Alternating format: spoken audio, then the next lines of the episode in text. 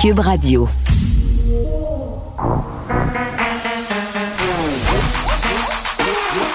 Elle a une opinion sur tous les sujets. Pour elle, toutes les questions peuvent être posées. Geneviève Peterson. Cube, Radio. Salut tout le monde, bienvenue à l'émission. Merci de nous écouter. Plusieurs sujets euh, aujourd'hui, des sérieux, des moins sérieux. Et commençons tout d'abord euh, avec cette autre fusillade qui a eu lieu hier soir à Montréal dans le quartier Anjou, dans l'arrondissement d'Anjou. Un homme de 20 ans qui a succombé à ses blessures dans la nuit de jeudi à vendredi. 32e euh, meurtre quand même à survenir à Montréal cette C'est beaucoup plus que l'an passé. Et on parle du problème des armes à feu, là, évidemment, depuis des mois. Et je disais ce matin dans le journal qu'une des raisons pour laquelle il y a beaucoup d'armes en circulation en ce moment, ben, en fait, je sais pas si c'est l'une des raisons, mais l'une des façons qu'ont eu les gens de s'en procurer, c'est en fraudant la PCU. Donc, ça m'a vraiment euh, jeté à terre, euh, bon, des gens qui ont accès à des fonds et qui s'achètent des armes euh, prohibées. Donc, cette victime-là de 20 ans, au début, ce qui circulait, c'est que c'était un adolescent, mais y a un deuxième jeune qui a été également atteint par balle au haut du corps, un homme âgé de 17 ans, un jeune homme. On craint pas pour sa vie. il serait connu des milieux policiers, mais tout de même, là, c'est quand même très, très préoccupant. Je regardais ce matin des témoignages des résidents du secteur. Anjou, là, pour ceux qui connaissent pas, euh, le secteur, c'est une place, là, c'est vraiment familial. Il y a des maisons. Euh, c'est beaucoup, beaucoup des familles, des personnes âgées aussi. Il se passe pas grand-chose en Anjou, là, en temps normal. Donc, vraiment, les gens qui sont inquiets. Puis ça commence à être un peu paniquant, là, je dois le dire. moi, depuis le début, je dis attention, il faut faire attention. Il faut pas non plus sombrer dans l'hystérie collective. Mais là, 32e meurtre à subvenir, euh, à survenir, pardon, à Montréal cette année. Et là, on avait une réaction de Geneviève Guilbeault, là, qui promet d'en faire davantage en matière de prévention de ces événements un plan de plus de 50 millions qui va être annoncé ce dimanche. On verra euh, à ce moment-là les détails de ce plan. Et on continue à parler de la police parce que, bon, euh, je ne sais pas si vous l'avez vu, cette vidéo d'un complotiste qui agresse verbalement des enfants dans le métro de Montréal. Euh, de façon assez virulente. Une vidéo qui dure 20 minutes, filmée par le monsieur en question, donc le monsieur qui est clairement anti-vax, anti-mesures sanitaires et qui gueule littéralement après les parents en disant mais pourquoi vous leur faites porter des masques? Pourquoi euh, c'est quoi la suite? Est-ce que vous allez les faire vacciner? Évidemment, cet homme-là qui n'est pas masqué. Et c'est fou, pendant les 20 minutes que dure cette vidéo-là, en aucun moment, on ne voit un agent ou une agente du STM intervenir. On sait que le port du masque est obligatoire dans le métro. Tout ce qu'on voit, ce sont des passagers qui tentent de faire descendre l'homme à la prochaine station parce que les enfants ont peur. Et, c'est malheureux à dire, mais des incidents comme ça, euh, où on s'en prend à des enfants, où on les insulte en quelque sorte, où on leur dit qu'ils n'ont pas porter le masque, d'enlever le masque, que ça n'a pas de bon sens, que des adultes les empêchent de respirer. Je l'ai vu pendant les manifestations anti-vaccins qui ont lieu ce printemps, euh, cet automne, un peu partout à Montréal. On se promenait dans la rue, puis quand on croisait les manifestants, on se faisait crier après. J'en ai vu des enfants se faire insulter. Je dis pas que c'est la majorité des cas, parce que je pense qu'il faut le dire, la majorité de ces manifestations-là se sont déroulées dans le calme. Euh, les gens étaient respectueux, mais il suffit de deux ou trois pommes pourrites, justement, qui se mettent à gueuler pour rendre ça tout à fait désagréable. Et bon, cet homme-là, dans le métro, euh, qui vraiment là, fait peur à ces pauvres petits-enfants qui sont comme âgés de 5, 6, 7 ans. on le voit très bien sur les vidéos. On va en parler avec euh, une prof en psycho, en médecine du comportement, un peu plus tard de ça, mais aussi euh, par rapport à Noël. Parce que là, ça s'en vient vraiment très, très bientôt. On n'a pas encore de détails. Là, ce matin, je chroniquais dans le Journal de Montréal à ce sujet-là en riant un peu de la stratégie bon cop, bad cop de euh, François Legault et de Christian Dubé. On sera là aux alentours du 6 décembre euh, ce à quoi on aura droit. On est encore quand même aujourd'hui à 1355 cas, donc ça continue de monter. Euh, mais la question qui se pose, c'est OK, bon, on va attendre de voir combien de personnes, mais qui on accepte? Tu sais, moi, je vous pose la question. Mettons que dans votre famille, vous avez quelqu'un qui n'est pas vacciné quelqu'un de proche de vous, qu'est-ce que vous faites avec ça? Est-ce que vous l'admettez quand même? Est-ce que euh, vous le voyez dehors? Puis là, la question des tests rapides aussi, là, dont on discutait hier avec Marc-André, se pose. Si on avait des tests rapides euh, à notre disposition, si on pouvait en acheter, parce que là, euh, on en reparlera un peu plus tard avec Elsie Lefebvre et Marc-André, justement. Il y aura certains endroits où on aura accès aux tests rapides, notamment dans les garderies. Est-ce que ça simplifierait la tâche? Parce que s'il y en a eu des chicanes l'an passé là, à cause des antivax, cette année à Noël, ça risque de continuer Jean-François Roberge aussi qui sera là à l'émission aujourd'hui, grande visite, ministre de l'Éducation, qui a présenté une motion sur la culture de l'annulation avec le support du Parti québécois et de Québec solidaire. Parti libéral n'a pas voulu euh, cautionner cette motion-là. On va en discuter avec lui de culture euh, de l'annulation, bien entendu, la cancel culture. Et euh, la raison pour laquelle il a tenu à présenter cette motion-là aussi, moi, ça m'intrigue. Et un petit sujet un peu euh, insolite du vendredi, vous allez me dire, là, une personne à qui on a déjà parlé, Jeanne euh, qui est une artiste performeuse, qui a, pendant un an, fait une expérience assez inusitée. Elle a formé une relation amoureuse, a formé un couple vraiment de façon contractualisée avec un pur inconnu. Euh, elle a trouvé quelqu'un là sur Tinder et puis là pendant un an, ils devaient partager leur vie. C'était contractualisé, je l'ai dit avec un document, donc tant de rapprochements, tant de minutes passées en temps, ensemble, tant de dodo. Euh, ça devait durer 365 jours. Ça euh, s'est terminé plus tôt que prévu. Donc ils ont réussi à toffer en bon québécois 317 jours. Savoir comment elle a trouvé cette expérience-là parce que vous en conviendrez, c'est assez inusité de passer 317 jours avec un pur inconnu. Je pense que c'est ce qui a fait sursauter le procureur de la Couronne. Nicole Gibault. J'en ai un ras-le-bol de ces gens-là. À mon sens, c'est de l'intimidation. Geneviève Peterson. C'est ça. S'il sauve en marchette, on aura le temps de le rattraper. La rencontre. Ouais, mais toi, comme juge, c'est- est-ce que c'est le juge qui décide ça? Com- Comment ça marche? Oui, oui, oui, oui, oui, oui, oui, oui. C'est le juge. La rencontre Gibault-Peterson. Salut, Nicole.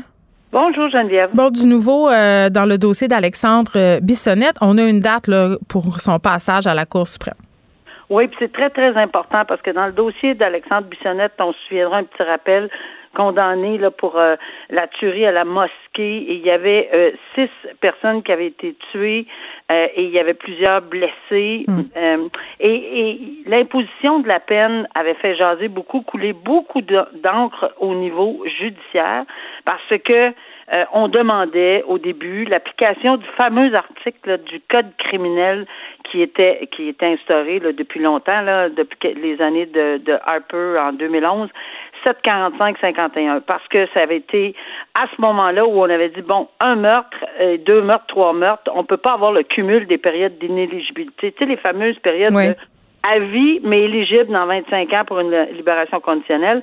Alors, euh, ce gouvernement-là avait dit non. Quand il y a un meurtre, c'est OK. Deux, ben, vous pouvez ajouter un bloc de 25. Puis toujours des blocs de 25. Or, dans le fameux dossier de M. Bissonnette, le juge de la Cour supérieure avait réinventé, réécrit la loi, déclaré quelque chose. Il avait mis 40 ans. C'était complexe, son affaire. Euh, on avait eu de la misère à le suivre pendant six heures de temps sur la, la, la lecture de, de ce jugement-là. Mais en bout de ligne, la Cour d'appel a dit non. Regarde, euh, c'était la Cour d'appel. C'est pas vrai. On va revenir à la peine de 25 ans. Je fais une histoire très, très courte, là. C'est pas, pas une peine de 25 ans. Je suis en train de faire la même erreur que bien du monde, là. La langue nous fourche. peine- euh, la fourche me langue, oui. Alors, le, effectivement, c'est à vie et avec un minimum de 25 ans. Donc, euh, mais ça, ça s'éteint là. Mais là, évidemment, il y a le Canada au complet. Là, on pense, c'est pas juste au Québec, ça là. là. Mm. Alors, c'est d'un océan à l'autre. Et puis, il y a plusieurs provinces il y a plusieurs décisions différentes sur les peines cumulatives comme ça. Donc, ça prend une décision de la Cour suprême. Tous les juristes étaient d'accord à dire qu'il faut, qu'il y ait une décision tranchée par les neuf juges et ça arrivera, arrivera au mois de mars. Bon, euh, on parle d'une histoire euh, sordide d'exploitation sexuelle, Nicole, encore, j'ai envie de te dire. Là. Euh, mais en même temps, euh, il y a des proxénètes qui sont condamnés. Donc ça, c'est une bonne chose. Neuf ans pour l'un d'entre eux là, qui était excessivement violent. C'est une histoire terrible. Une adolescente de 15 ans qui était tombée sous son joug, là, enceinte, alors qu'elle a été violée à répétition pour être, comme on dit, désensibilisée. Là. Ce serait fréquent dans ces milieux-là là, de prendre des filles et de les initier, entre guillemets, pour les pratiquer à travailler euh, puis à se soumettre à différentes volontés de clients. Là. Donc, elle était vraiment sous son joug. Et une autre fille aussi qui était pognée Oui. là-dedans, là, des, des- c'était littéralement de l'esclavage sexuel, là, Nicole. Ah, clairement. Traite de, de, de personnes, Oui. euh, esclavage sexuel. Les faits sont absolument terribles et les conséquences. Moi, je, j'ai, j'ai avant d'en discuter, j'ai Mm. voulu euh, savoir ce qu'il en était. J'ai lu 30 pages cette décision-là, Ah oui, hein? extrêmement étoffée, euh, de, de, de- du juge. euh, bon, là, j'ai oublié ça, Éric. euh, le, nom, le nom du juge, oui. Van Chestein, j'ai toujours eu de la misère. Alors, euh, j'ai lu sa décision et vraiment, c'est très, très étoffé parce qu'en plus, on avait ajouté, parce qu'il y a plusieurs de ces actes, de ces actes criminels pour mm. lesquels il a été trouvé coupable, euh, qui avaient des peines euh, minimales, tu sais, des 5 ans, des 4 ans. Et euh, il y en a. Bon, est-ce qu'on les mettait consécutives parce qu'il y a plusieurs chefs d'accusation là Est-ce qu'on les mettait consécutives une en arrière de l'autre euh, et on, on jumelait tout ça pour en faire une large peine. Euh, de, bon, la couronne, pour faire une histoire un peu plus courte, là, la couronne demandait 10 ans. Et euh, le juge a analysé vraiment de façon très pointue. Et il y a même eu une demande d'inconstitutionnalité pour le fait, pour, pour déclarer que c'est une peine cruelle et inusitée, d'avoir des minimums. Il y, a, il y a plusieurs dossiers là-dessus. Est-ce qu'on pourrait dire que les traitements euh, ben, auxquels ont été soumis ces jeunes femmes-là sont cruels et inusités? Là, 10 clients par jour, euh, forcés de consommer de la drogue pour rester éveillés, des menaces de mort, de la violence, des sévices, privés de nourriture? C'est sûr, Geneviève, quand on parle de peine cruelle et inusitée, c'est vraiment un terme juridique dans la charte. Là, c'est pas vraiment. J'en profitais pour souligner. hein? Je faisais du millage sur ce que tu disais. mais c'est bien, mais euh, mais c'est ça. Mais ils n'ont pas réussi. Bon, il a fait toute une analyse qui devait se faire avec les principes, puis il a évacué tout ça. Et, en fait, il a tellement pas trouvé de facteur atténuant, là, mais il n'y en a pas. Là. Il n'y a vraiment rien. Même, on disait, ben, c'est une erreur de jeunesse, 24 à 26 ans, alors ben que les jeunes filles en avaient 15 ans et, et, et mineures. Non, c'est pas comme s'il l'avait fait juste une fois aussi. là, C'était sériel. Il y a une liste de facteurs aggravants. C'est incroyable. Une grande, grande liste mm. pour en bout de ligne arriver au lieu de 10 ans comme le réclamait la défense pour quelques raisons qui, qui sont bien justifiées, proportionnalité, etc. de la peine, l'individualisation aussi. Il en est arrivé à 9 ans. Donc, euh, au revoir pour les prochains 9 ans, évidemment. Il y a toujours le délai d'appel euh, qui, qui fonctionne, mais euh, regarde, c'est au moins une longue décision bien, bien motivée. Ces femmes-là qui souffrent d'un stress post-traumatique. Euh, on revient sur le procès euh, Levaganza, les accusés là, qui étiraient les procédures et tout ça, qui s'était fait ramener à l'ordre par le juge. On en a parlé, euh, je crois, hier, Nicole, ou avant-hier. en tout cas, c'est assez récent. là, monsieur, madame demande un différent juge, une nouvelle personne. Bon, là, c'est pas assez de changer quatre fois d'avocat. Puis ça, c'est assez facile, hein, parce que on voit qu'ils ont réussi à changer quatre fois d'avocat, mais c'est beaucoup plus difficile de changer de juge. On s'aperçoit que c'est pas en le demandant puis en invoquant ceci. Ça, là, moi, d'après moi, là, on ajoute à la recette, à la recette de l'étirement. C'est clair, c'est clair qu'on va étirer à la sauce, là, de toute évidence. Alors oui, ils ont, ils ont été condamnés. Euh, c'est des, c'est des, euh, ça, faire une histoire très, très courte, là, c'est que ça, c'est, c'est comme une fraude, mais à l'AMF, en ce sens que, bon, il n'y avait pas les bons documents, les, il faisait miroiter des rêves qui n'avaient aucun bon sens, hmm. euh, et qui, en fait, qui avaient peut-être du bon sens, mais qui a jamais rien qui est arrivé en bout de ligne. Il y a beaucoup de victimes. Hein. Je suis allée, ça aussi, je me suis payé euh, la, lecture là-dessus, là. Oh my God. Il y a énormément de victimes, près de. Mais je comprends, Nicole, c'est-tu pourquoi? Parce que, tu sais, on parle d'un projet oui. Ça, c'est une chose. Puis, tu sais, des fois, les gens se font poigner dans, bon, dans ce type de fraude-là, euh, investissement immobilier, tout ça. Mais là, c'était un projet humanitaire. Tu sais, on ramassait de l'argent pour faire une espèce de chaîne autour du monde pour financer des projets humanitaires. Donc, c'est beau. C'est comme un, un, objectif qui est. Cinématographique. Oui, c'est ça. On donnait des gros noms. Encore une fois, je l'ai dit avec toi cette semaine, on avait invoqué Spielberg. Mais les avocats de Spielberg ont fait Oh non, on n'est pas là-dedans et vous allez retirer ça tout de suite. Donc, euh, ils ont dû intervenir là, pour faire enlever euh, le nom de M. Spielberg. Voyons, non, on ne met pas son nom à toutes les sauces, ça n'a pas de sens. Alors, ils sont vraiment là dans l'étirement de la sauce. Alors, c'est bien malheureux parce qu'encore une fois, ça va aller à la Cour supérieure. Alors, on va demander, on dit que le juge était partial. Ben oui, le juge a appliqué, là, à mon humble avis, le mm. fait que ces gens-là, ça fait quatre fois qu'ils changeaient d'avocat. Le matin même, ça, c'est, c'est, c'est tellement insultant pour un juge de, de, se faire dire on va changer d'avocat le matin même. Ça peut arriver, mais quatre fois, non. Euh, et là, ça étire, ça étire, ça étire. Puis là, en plus, la preuve est commencée sur la sentence, puis on entend des témoignages là-dessus absolument incroyables. Et en, là, on demande d'aller à la Cour supérieure, puis on dit, bon, gars, ça, là, ce, juge-là, il est partial. C'est combien de temps, Nicole, pour, pour qu'il puisse dire, hey, euh, l'arrêt Jordan, mettons? Oui, ben c'est ça. C'est exactement ce que je m'en Là, tout le monde va penser à Jordan. Mais c'est sûr. c'est là, c'est les défendeurs qui l'initient, par exemple. On ne pourra pas reprocher au système. Ce qu'on pourrait reprocher au système, c'est si on avait eu une autre remise, puis qu'on avait étiré ça dans dix mois encore. Ouais. Là, là, ça aurait été le juge ou la juge qui accorde une remise. Mais ici, c'est eux qui multiplient les recours. Le juge a dit non c'est fini, vous commencez les représentations sur sentence, et là, ils sont pas contents, ils veulent changer le juge. Bébé Lala. Ça se fait pas, euh, ça se fait pas automatique comme ça. Ben non. Je souhaite bonne chance, là, parce qu'à mon avis, ça passera pas. Ils veulent se jouer du système, mais j'ai l'impression que ça sera ah, pas si facile que ça. Je vais te souhaiter un excellent week-end, Nicole. On se retrouve lundi. Oui, merci. Geneviève Peterson. Brillante et éloquente. Elle expose toutes les facettes de l'actualité un homme anti-mesures sanitaires qui engueule des enfants dans le métro.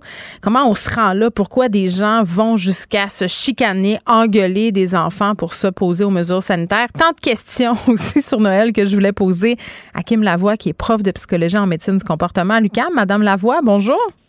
Oui, bonjour Geneviève. Bon, euh, on le sait, là. Ben, c'est ça, ouf. Effectivement, là, parce qu'on le sait depuis le début de la pandémie, le climat social, c'est un peu étiolé. Les gens sont à bout de nerfs. Il y a des personnes qui se sentent poussées jusque dans leur dernier retranchement à cause de croyances qu'ils ont développées euh, pendant la pandémie. Là, euh, revenons à cet événement dans le métro. Là, moi, je l'ai écouté, la vidéo qui dure une vingtaine de minutes. On voit un, homme qui vraiment s'en prend à des enfants parce qu'ils portent le masque, s'en prend tout d'abord à leurs parents, pour être très, très honnête, et ensuite leur dit, vous pouvez l'enlever, votre masque, vous avez le droit de respirer. Euh, ça a l'air surréaliste. Puis je me dis, tu sais, moi, j'en ai des enfants, euh, Madame Lavoie. Faudrait que je me rende très loin dans ma tête pour dire j'engueule un autre enfant qui est en avant de moi parce que, bon, il a un comportement qui est en opposition avec, entre guillemets, mes croyances. Oui, effectivement. Écoute, euh, c'était assez spectaculaire, euh, tout cet événement-là. pour, pour arriver à comprendre comment ça se passe, alors c'est sûr que il y a des gens maintenant avec la vaccination et tout ça, par exemple, euh, les masques aussi qui sont anti-mesures de prévention, anti-masques, anti-vax.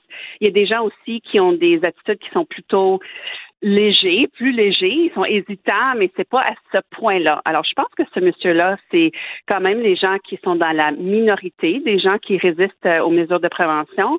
Mais je pense que pour entrer dans leur psychologie un peu, nous savons que les gens qui sont vraiment anti-vax, anti-masque, etc., ont mhm. tendance à croire au complot. Ils croient qu'ils savent quelque chose que le reste de nous ne le sait pas et que nous sommes tous naïfs. Je pense qu'au fond, fond, fond d'eux, ils croient qu'ils nous aident, euh, ils nous rendent service en partageant leur, leur perception, leurs croyances. Mais à la base, leurs croyances euh, sont fondamentales, sont souvent distorsionnées et irrationnelles, mmh. conspirationnistes. Et, et, malheureusement, aucune discussion, campagne publique, éducation va, va changer cela parce que c'est plus profond que juste euh, les illuminer avec euh, les informations, la science, euh, le bon sens. Ben oui, puis ça me fait beaucoup penser parce que moi j'ai de la misère à rire de ce monde-là parce que je trouve que justement, entre pas ça fait pitié, mais ils ont vraiment l'impression qu'ils qui font le bien, c'est-à-dire ils essaient de nous convaincre qu'on est dans le champ puis qu'on se fait manipuler. J'avais eu la discussion avec quelqu'un qui s'intéressait au mouvement euh, puis on se posait la question pourquoi il y avait autant de femmes, euh, notamment aux États-Unis, qui adhéraient à cette théorie-là, là, qui, euh, bon, euh, pensent qu'il y a une élite pédosatanique qui gouverne le monde. Puis la question des enfants revenait parce qu'elles sont intimement convaincues, ces femmes-là, qu'il y a une élite pédophile qui enlève des enfants, tente de dominer le monde. Donc, ça part d'un bon fond. C'est ça qui est, terrible. Donc, ça explique peut-être pourquoi des gens vont aussi loin pour défendre leurs convictions.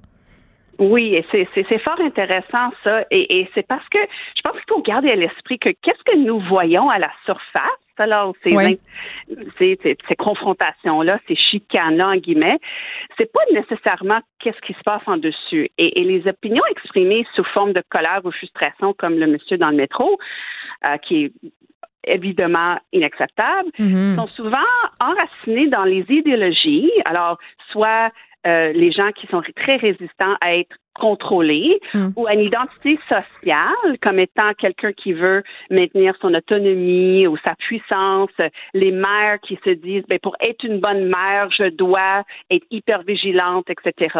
Oui. Et aussi a des peurs profondes, ok, à propos soit de l'inconnu euh, ou bien les peurs de, de, de, de- comme vous avez mentionné pour, pour les femmes des des, tout- Ben, tout- des enfants, de faire du, qu'on fasse du mal aux enfants. La, la peur du masque, là, concernant les enfants, si je regarde ce que les complotistes m'envoient sur les médias sociaux comme insulte, comme haine, c'est que justement, là, je veux empêcher les enfants de respirer, que c'est pas bon pour leur développement, que voir que ça donne le cancer, le vaccin, qu'ils vont tous mourir. Je veux dire, ces gens-là ont réellement peur pour la santé des enfants. Ils sont sincères.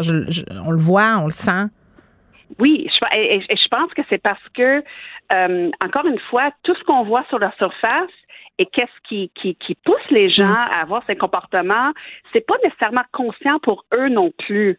Alors, oui, Ouais. je pense qu'ils sont à la base, honnêtement, une de mes expertises, en guillemets, cliniques en psychologie euh, avec mes patients et tout ça, c'est vraiment les troubles anxieux. Et tout leur comportement, c'est très en ligne avec les gens qui ont des peurs et à la fond de tous les peurs et tous les troubles anxieux, euh, c'est le peur de perdre le contrôle, Mm. le peur de l'incertitude, le peur de pas le- Oui. Puis en même temps, et- il y a un paradoxe là-dedans quand même, euh, Madame, Madame Lavoie, parce que ces gens-là se rendent pas compte qu'ils font peur aux autres, parce que Ouais.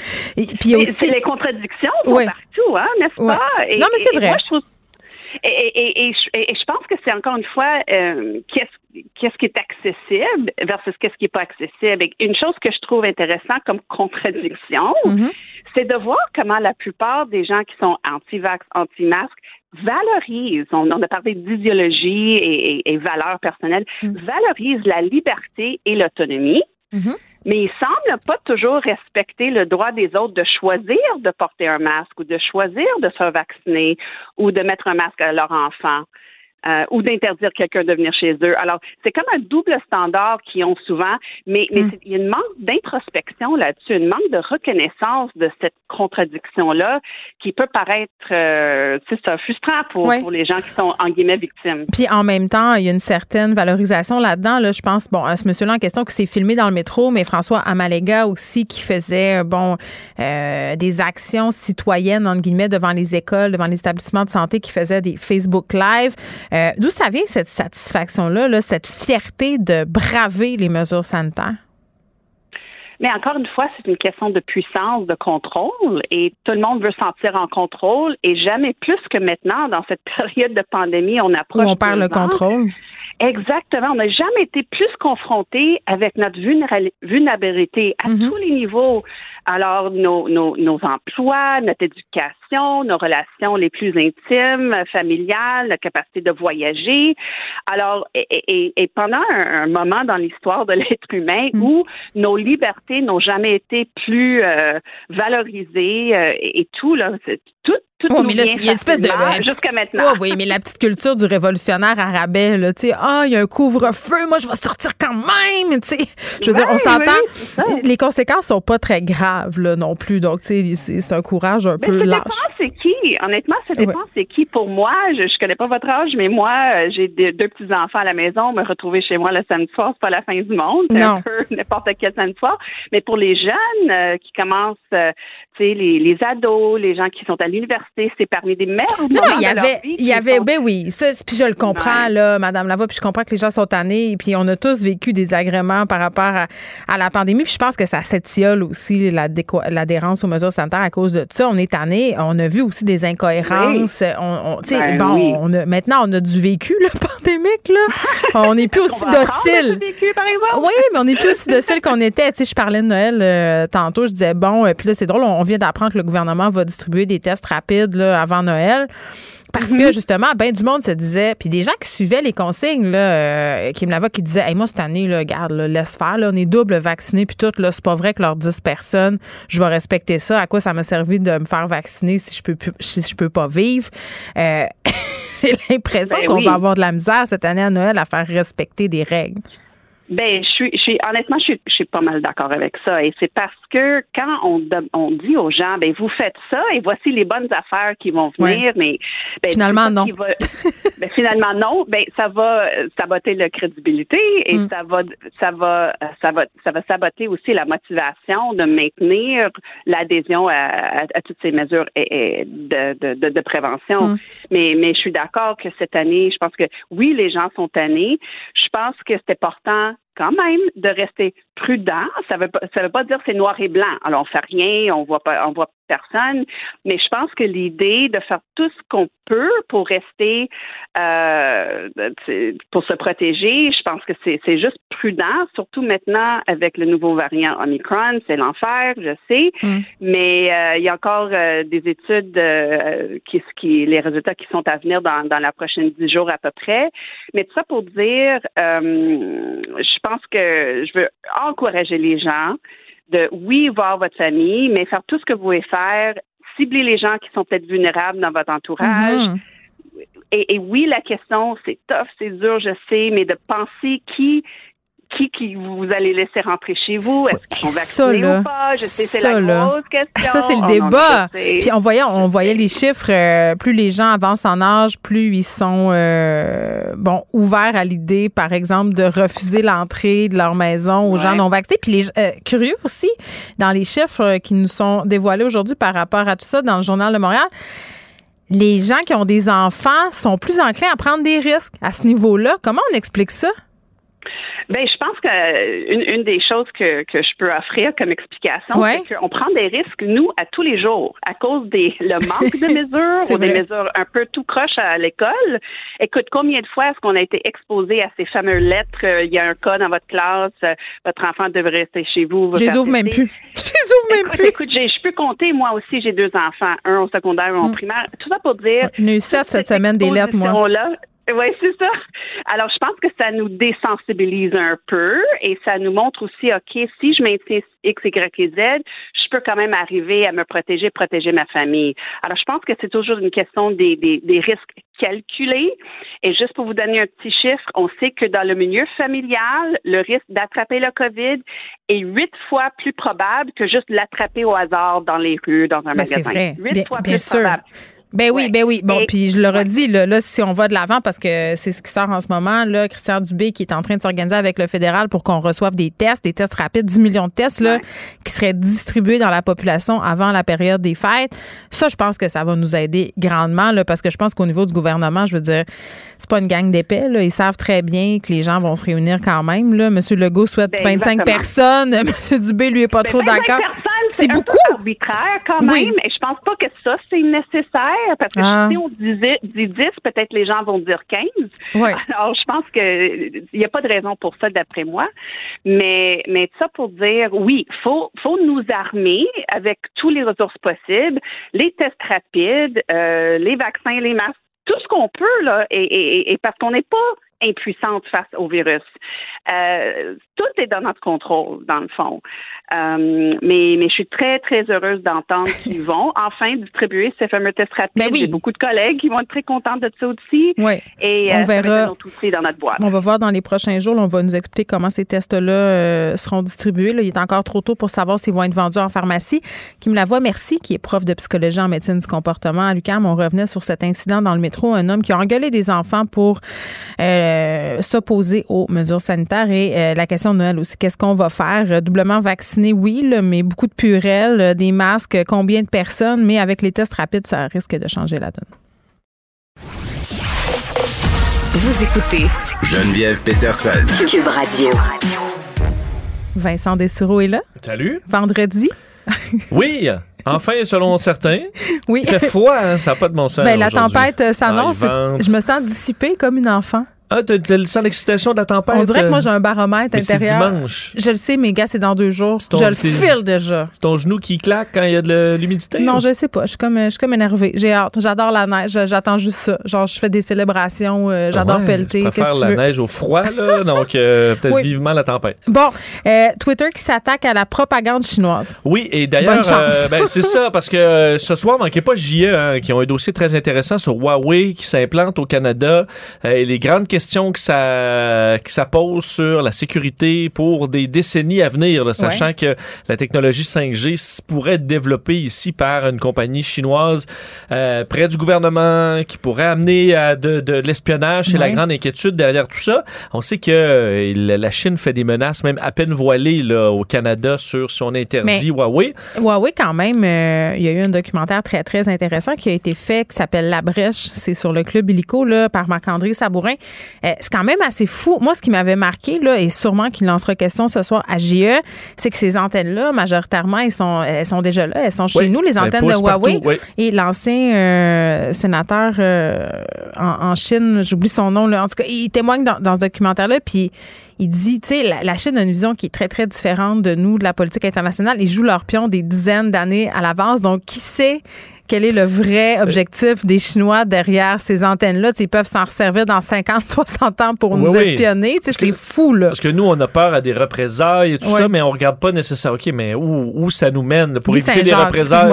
Faut le faire que je le dise. C'est pour éviter des représailles maintenant, on se retrouve à être à quel point vulnérable dans 15 euh, ans, dans 20 ben, ans, si toutes nos installations sont. Puis tous euh, les, les géants des euh, télécommunications les, utilisent, ces antennes-là. Oui. Et là, donc, on voit Twitter qui frappe et ça, ça permet de voir un peu où se place euh, la, propagande sur les réseaux sociaux au niveau international parce qu'ils ont fermé 3500 pages euh, qui sont qui servent de propagande à des euh, gouvernements. Donc des pages qui sont liées à des gouvernements pour faire de la propagande. Et sur les 3465 comptes fermés dans les dernières heures, plus de 2000 sont en Chine. Donc on dit là, les 2048 qui ont été supprimés ciblent, en fait, sont bon servaient à amplifier la narrative du régime chinois sur les Ouïghours. Alors, on est vraiment là-dessus. La majorité des comptes fermés hier, c'est tout sur le dossier des Ouïghours. Euh, on sait que bon, c'est une, population musulmane euh, abusée par euh, la Chine. On parle de torture, de travaux forcés, stérilisation. Les Chinois disent oh non. Ils sont dans des camps de travail. Oui, mais eux disent non, c'est pour combattre l'extrémisme ben et tout ça. Il y a du trafic d'organes aussi là-dedans, c'est super. Oui, c'est tout à fait horrible, de sorte que on voit à quel point la machine sur le web du régime chinois pour euh, faire de la propagande, amener leur narrative sur ce qui se passe là-bas est puissante parce qu'on ferme là, à coup de milliers de comptes. Euh, c'est euh, donc sur Twitter. Les autres qu'on a, il y a certaines compagnies chinoises qui sont poussées aussi avec de faux comptes. Je voyais une, une compagnie qui est dans le domaine du viticole, Shangyu. Alors, entreprise viticole chinoise. On a fermé 112 comptes qui servaient à pousser la culture de cette cette culture viticole, justement dans la même province qu'on retrouve les Ouïghours. Oh. Peut-être pour dire non, mais gardez cette belle province, à quel point ça va bien.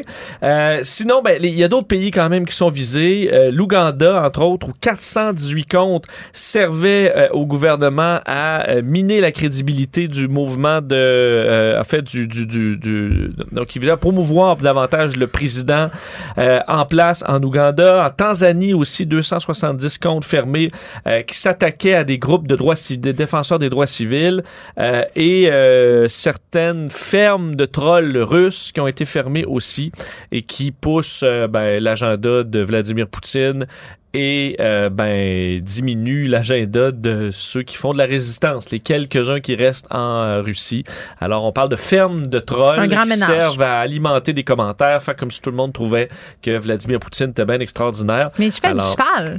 Il fait du cheval, euh, il est bien tough, bien tough, mais euh, on voit donc au moins Twitter fait des petits ménages.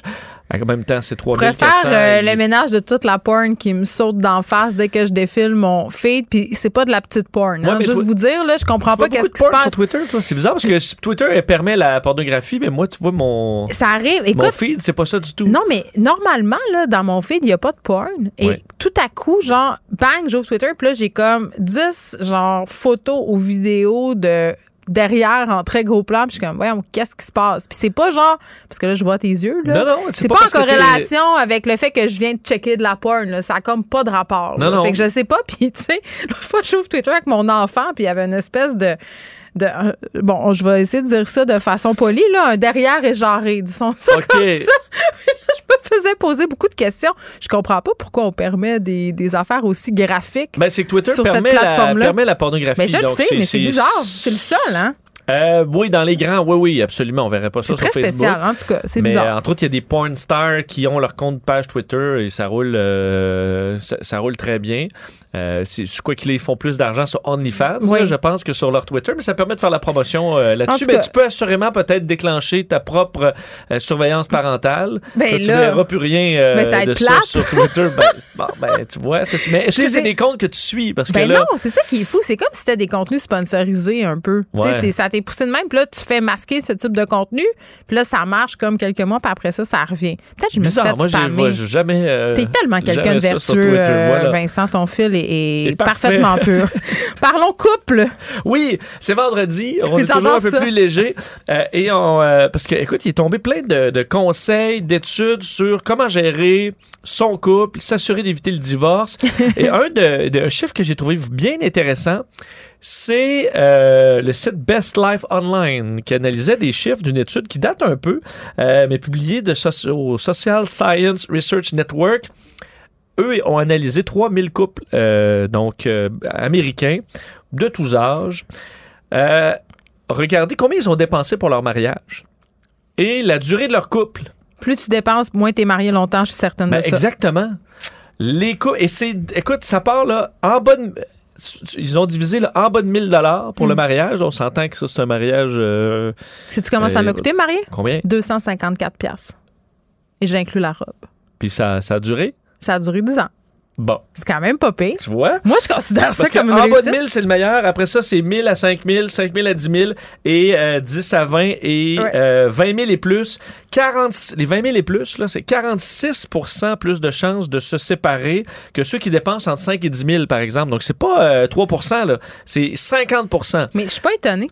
Sais-tu pourquoi? Pourquoi? J'ai l'impression que les gens qui investissent beaucoup dans leur mariage, c'est des personnes qui ont mis tous leurs espoirs peut-être dans cette journée-là, là, qui ont beaucoup euh, fantasmé ce moment-là, fantasmé aussi ce que ça allait être, la vie de couple, le mariage, euh, évoluer ensemble et qui peut-être prennent plus durement les déceptions. Parce que ayant Ah, c'est idéalisé tout ça, euh, ben forcément sont déçus. Tu sais, le rêve, parce que un mariage qui est cher, là, c'est souvent euh, pour répondre à un certain rêve qu'on se fait pousser Tu quand on est veux tout petit. là. Cendrillon. Ben, tu sais, euh, tu veux la robe, tu veux les inviter, tu veux que ça soit la journée de ta vie. Puis il y a tellement de grosse pression. Puis il y a tellement des tensions aussi qui sont générées par cette journée-là, là, les bridezilla euh, Oui. et tout ça, là, Oui, oui. euh, que ça, ça peut juste mal finir, je pense. C'est c'est vraiment, je trouve, la représentation de comment tu vois le reste de ta vie puis ta vie de couple. Puis c'est sûr que quand tu vois ton, la journée de ton mariage comme un film américain ou une espèce de moment parfait, la suite peut juste être Ouais, parce qu'il y a décevante. toujours quelque chose qui Ben va oui. pas comme prévu. Il y a des couples qui, eux autres, s'en- il y a toujours euh, quelqu'un qui va être un peu trop Ouais. chaud, qui va être désagréable. Il va avoir la robe, va faire un peu moins, euh, la coiffure est moins belle. Euh, il y a Mais toujours ça, quelque je trouve chose. ça fascinant parce que, tu sais, si on regarde euh, comme le salon de la mariée et toutes ces affaires-là, tu sais, moi, j'ai envie de demander aux gens pourquoi vous vous mariez? Tu sais, je veux dire, est-ce que vous vous mariez pour la fête, la robe ou tout ça? Ou... Parce que se marier à la base, c'est une promesse que tu te fais devant les gens que tu aimes. De, de... Puis on peut l'adapter, cette promesse-là, au goût du jour. Là. C'est Ouais. peut-être plus jusqu'à Si ce que la mort fais parce que tu veux te sentir princesse ou prince. On pour dirait une que c'est pas soirée, la même game Tous les que- regards soient tournés vers toi. Ouais, c'est parce que c'est un mariage. Tu sais, si tu veux faire ça, là, ce que tu dis, fais Oui. un défilé de mode. Là. Regardez, Oui, ben- à toi-même. Oui. Eh, que tu- Qu'est-ce que tu penses des euh, des mariages dans le sud? Parce que moi, j'ai vécu terrible. ça une fois. Ben, c'est comme obliger les gens à payer pour aller te voir se marier. Oui, mais moi, c'est moi qui n'ai pas très mariage, c'est un de mes plus beaux, là. Mon ah, mais si ça te tentait d'y aller, puis tout ça, ouais, ben c'est ça. Mais on comprend que c'est ceux qui, qui veulent bien. En même temps, tu sais, dans un petit tout inclus 800 pièces là, c'est quand même euh, Ben, ben, rien possible contre. pour Je plusieurs. pas tout inclus Mais en général. Mais moi, ce qui m'avait, ce que j'avais trouvé bien là, Ouais. c'est que le matin, euh, je jouais au frisbee avec la mariée là. Ben oui. Parce que, tu sais, c'est simple. là. J'ai travaillé, Il n'y a rien qui va être parfait. Euh, parce que la musique va jouer sur un petit jukebox, il va Mais c'est ça qui est beau, Vincent. La soupe va être froide au, au repas. Mais ça va être un beau moment. Mais tout le monde est relax. Tout le monde est relax. Ben Il n'y a oui. pas de tension. Il y a pas, on mange la soupe à 2h02, puis le bouquet arrive à 13h54, puis les- la volée d'autruche. Ben, les autruches, ça vole pas vraiment. là, non, c'est pas la volée d'autres- la volée d'autruche. C'était comme pour citer quelque chose d'impossible, Des- là, qu'une ouais, paire- non, le tigre blanc. Mais tu vois, moi, le- la journée de mon mariage, j'ai travaillé. Puis le matin, là, je travaillais en agence dans ce temps-là, puis j'ai demandé à mon boss, euh, j'ai dit, ben, je serai pas là après-midi, euh, puis il faut que je parte avant parce que j'ai acheté ma robe parce que je me tu marie. peux prendre off au moins toute ta journée. Non, mais il a le tellement ri de mariage. moi. Non, mais il a tellement ri de moi parce que Ben, lui, J'aurais fait pareil. Bon, le directeur de l'agence où je travaillais, il était aussi en train de se marier, mais ça faisait deux ans que sa blonde a planifié le mariage. Fait que lui, il était à bout, il était plus capable, fait qu'il était comme, eh oui, vas-y, c'était comme son Elle, elle rêve. prenait des après-midi juste pour gérer les centres de C'est table. ça. Mais, tu sais, les, gens qui organisent, tu sais, il y en a que c'est le métier, organiser des mariages, des gender reveals. Tu sais, Il y a toute une industrie autour de ça. Puis finalement, c'est comme juste du gros crémage à gâteau pour cacher quoi, finalement? Pourquoi tu as besoin de tout ce Bon, c'est crémage-là? ça fait qu'on comprend qu'un couple qui s'aime beaucoup, puis qui dit on va faire un petit mariage qui va être le fun, un C'est petit hot. party, Ben euh, qui coûtera pas trop cher, ben ça montre peut-être tout simplement que la relation est plus saine. ben, Euh, on oui, n'a pas être peut-être. On... Mais si tu veux ça, tu sais, il y a du monde qui ont bien de l'argent. Mettons que toi et moi, on veut se marier ensemble puis qu'on est puis Ouais, c'est sûr que ça va coûter plus que 20 000, ben, même tu si sais que ça nous tente puis qu'on Ouais. a bien des amis, c'est une affaire. Mais il y a des gens qui s'endettent Vincent de 100 000 piastres pour se marier. Ça, je ne comprends pas. Je suis désolée. Une fois que ça, ça va être fait, Ben, là, je vais être mettons- correct à vie, j'aurais plus à dépenser. Pourquoi tu feras pas ton 100 000 piastres puis tu l'investis pas sur ton couple? Pour le futur, tu en disant, hey, on va faire des voyages, on va aller au restaurant, tu on va s'occuper de nous autres, hein? Parce que ce 100 000 piastres, blower en une journée, là, c'est pas tellement rentable pour ta vie de couple futur. Non. Je- D'ailleurs, euh, j'ai une histoire cute euh, Ah oui, euh, une mon- histoire mon- cute. mon- montrant, ben écoute, très cute, montrant que les, les, les- bon, investir peu sur son mariage, ça peut, marier, euh, ça peut marcher. Parce que dans les derniers jours, Royce et Frankie King, un couple qui sont ensemble depuis euh, près de 80 ans, se sont remariés Oh. parce que eux, euh, qui sont au, euh, en Iowa, euh, se sont rencontrés adolescents. juste avant le départ de Frankie pour le- la guerre, pour aller se battre à la Deuxième Guerre mondiale, Mm. en fin de la guerre, là, donc tu, sais- tu sais que ça se peut qu'ils reviennent pas, ils se sont mariés vite fait. Et il n'y avait pas de photographe. Donc on dit, euh, elle avait pas les moyens de s'acheter une robe de mariée, elle a pris une petite robe blanche qu'elle avait. Oui. Lui s'est marié avec son habit militaire, mais il n'y a aucune photo de ça parce qu'il avait pas les moyens, il n'y a pas le temps de se trouver un photographe. Ils ont fait un petit mariage. Là, ils ont maintenant 97 et 98 ans, sont toujours en amour. Et euh, au euh, centre pour personnes âgées où ils habitent, euh, une des responsables demandait on va on peut-tu voir vos photos de mariage? Puis il dit ben non j'avais pas de photos de mariage on n'avait pas de photographe c'était en une, 1944 puis on a fait ça en vitesse avant que je parte à la guerre Ah. et ils ont décidé de recréer leur mariage Ah, mais ça, c'est cute. Mais ça, c'est. avec écoute, leurs enfants de 71 et 68 ans, euh, avec l'habit militaire du monsieur. Il rentrait encore dedans? Ben, il rentrait, euh, écoute, fantastique. Et euh, ils ont recréé à peu près comme c'était style 1940. Et je trouvais ça, les photos absolument. Ils ont passé l'épreuve du temps. C'est correct. 77 ans de mariage. Euh, Fred me dit qu'il y a une télé-réalité sur Netflix qui s'appelle euh, Marriage or Mortgage euh, où on demande à des couples de choisir entre avoir 50 000 ou un mariage. Tu sais, 50 000 pour s'acheter une maison, Ben là. la plupart des gens choisissent le mariage. Un mariage à 50 000 Ben, ou t- 50 000 de mise pour de fonds? t'acheter une maison. Ouais. Je- Parce que, ben oui, mon choix serait plus facile. Je pense que, je pense, ouais, honnêtement, là, mais c'est ça, il y, a- il y a quelque chose Tu prends là. 50 000, fais-toi un mariage à 2 000 à côté. Il y a quelque chose là gagné, du conte de fées qu'on nous vend depuis qu'on est tout petit, puis du voisin gonflable aussi, et tout ça dans certains milieux, euh, c'est très, très important. Donc voilà, les mariages euh, à 50 000 ou la maison. Moi, je choisis la maison. Et ça s'ajoute, si, si la mariée, son souhait, c'était d'avoir la plus belle journée de sa vie au mariage, Ouais. puis que ça marche pas, et que l'homme, c'était d'avoir son enterrement de vie garçon comme la plus belle soirée de sa vie, et ça vire plutôt l'inverse. Ah parce oui, que ah, souvent, les chums de gars veulent juste te faire chier, là. Puis là, il faut arrêter parce qu'on a, fin. on a plus de temps, Ben, mais, tu sais, le nombre de chicanes du lendemain parce que, la veille, le gars était à l'eau danseuse. Puis, en tout cas, Bon, c'est ça. Hein? C'est ça. Faites Bon. attention, dépensez pas trop.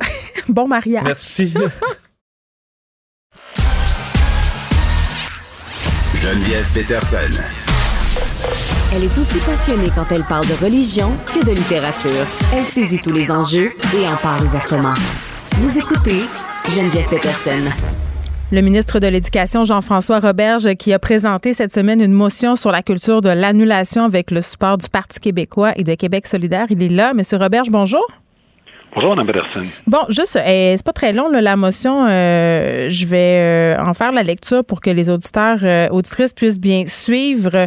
En fait, euh, vous demandez que l'Assemblée nationale reconnaisse la hausse inquiétante des dérives liées à la culture de l'annulation, comme le bannissement de personnalités, de spectacles, de conférences, la censure, l'effacement de l'histoire, l'autodafé de livres dénoncer aussi les dérives idéologiques qui vont à l'encontre des valeurs démocratiques québécoises, réaffirmer les établissements d'enseignement euh, comme des lieux privilégiés de liberté de pensée, d'expression, où l'on peut euh, pouvoir débattre euh, et échanger sereinement. Le dialogue ou la délibération ne peuvent se faire sans l'inconfort engendré par la remise en question de ses propres opinions et la volonté de maintenir les environnements d'études libres de contraintes. Voilà, c'est dit pour qu'on parte de la même place. Pourquoi une telle motion maintenant, M. Roberge? Bien, je pense que c'est important de, de, demander aux quatre partis présents à l'Assemblée mmh. nationale de se positionner, de se repositionner. Mmh. Parce que de temps en temps surviennent dans l'actualité des choses euh, qui, nous rappellent qu'il y a un combat à faire pour la liberté d'expression au Québec. Ça a l'air, euh, ça, a l'air d'une évidence, mais il y a une espèce de pression euh, comme quoi il y a des idées qu'on ne peut pas dire, il y a des personnes qui n'ont pas le droit de parler, puis euh, il y a des livres qu'on peut pas lire. Euh, je pensais avoir l'appui des quatre partis, mais le Parti libéral a décidé de s'objecter, mm. et puis ils ont voté contre la motion. Je pense que vos, vos auditeurs viennent de l'entendre. Moi, je ne comprends pas le Parti libéral. Oui, ben, on va en reparler. Bon, on va en reparler du Parti libéral, M. Robert, si vous voulez bien, mais donnez-moi des exemples de ce que vous avez vu passer ou euh, des choses, là, selon vous, euh, qu'on ne peut plus dire, euh, des livres qu'on ne peut plus lire? Bien, je vais vous donner un exemple ontarien, mais après ça, des exemples au Québec, là, pour mm-hmm. dire que ça se passe chez nous. Bien, vous avez probablement vu ou en, entendu parler, en fait, de ce qui s'est passé il n'y a pas très longtemps en Ontario quand euh, supposément, là, pour protéger les enfants, il y a euh, des, des, gens qui ont décidé de brûler des livres et de les d'enterrer les cendres dans une espèce mm. de processus de purification. Et on brûlait notamment des Tintins et des, Astérix. Là. On n'est pas dans des livres de, de subversion. Oui, mais je la connais, cette euh, histoire-là, M. Roberge, puis non seulement je la connais, oui, mais je l'ai couverte euh, et, et, je trouve ça drôle que vous décriviez l'incident comme ça parce qu'on parle d'une femme euh, qui a décidé de son propre chef de faire un rituel comme ça. Il y a une commission scolaire qui est embarqué là-dedans. Cette femme qui revendiquait des racines autochtones qui finalement n'est aucunement autochtone. On a monté un peu ça en épingle, mais, mais ça demeure un incident isolé. Monsieur Robert, moi, brûler des livres, j'ai rarement vu ça au Québec. J'ai jamais même entendu ça. Euh, je sais pas, tu sais, je j'ai pas l'impression que c'est autant une euh, menace que vous le décrivez. Ben, ce qui s'est passé en, Ontario, d'abord, n'a pas été dénoncé par toute la classe politique ontarienne. Donc, ça veut dire que la menace est à nos portes. Mais plus que ça, au Québec, euh, commission scolaire euh, Lester B. Person euh, a censuré l'an passé des livres d'histoire qui étaient utilisés. On, les utilisait, c'était correct, il n'y avait mm. pas de problème. Et là, ils ont décidé de, de masquer, d'apposer des autocollants sur des sections de livres parce qu'on faisait référence à un événement qui s'était passé au Québec, un livre qui a été publié, le livre de Pierre Vallière, après euh, les, les, les, événements du FLQ qui, mhm. euh, pour le meilleur et pour le pire, font partie de l'histoire du Québec. Mais euh, on voulait même pas que, que, les élèves puissent lire le titre, puissent même voir une référence à une œuvre. Fallait complètement la censurer. Euh, puis à Lucac, il n'y a pas très longtemps, à l'Halloween de cette année, il y a quoi, même pas deux mois, écoutez, ils ont décidé de s'auto-censurer parce qu'ils voulaient faire une fête thématique pour l'Halloween. Je rappelle qu'à l'Halloween, c'est de coutume de se déguiser. Mm. Et là, comme euh, il y avait un thème mexicain, puis on allait se déguiser un peu à la le jour des morts. jour des morts mexicain, c'est ça. Ben là, les gens dit ah, non, non, on peut plus faire ça. C'est de l'appropriation culturelle et on, on, on s'auto-censure nous-mêmes. Mais il n'y a personne qui a rien demandé. Euh, oui, mais la censure, doit être euh, dénoncé de toutes les manières. C'est pas parce qu'on Mais est-ce que ça en est de la censure? Parce que de la, de la censure, c'est quand un groupe demande, euh, font des demandes en ce sens-là.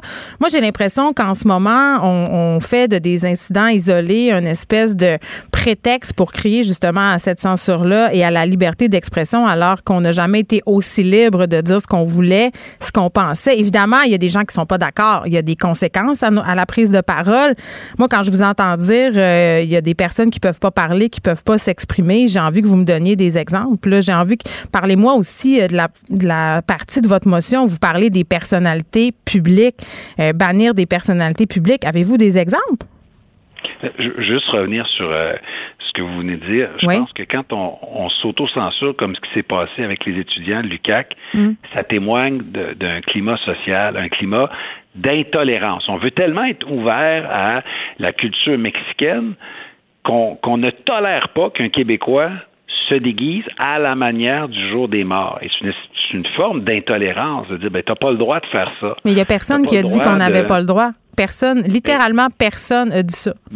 Manifestement, le climat est tel hmm. que les étudiants ont décidé de s'auto-censurer. Mais voulez-vous que je donne un exemple? La commission scolaire anglophone, quand ils ont masqué les, les, les, des pages des livres, il y a des enseignants outrés choqués qui ont communiqué avec moi pour que je dénonce cette situation-là. Ils ont dit, Monsieur le ministre, faites quelque chose. Et ils viennent censurer les livres qu'on utilise depuis X années dans nos classes. Tout à coup, il faut arracher la page ou il faut masquer la page parce qu'on peut plus faire référence à un fait historique québécois. je pense qu'on peut faire référence. Pure. Ben, je suis pas d'accord avec vous, Monsieur Robert. Je pense qu'on peut enseigner l'histoire, toute l'histoire, les, moments moins beaux, moins glorieux.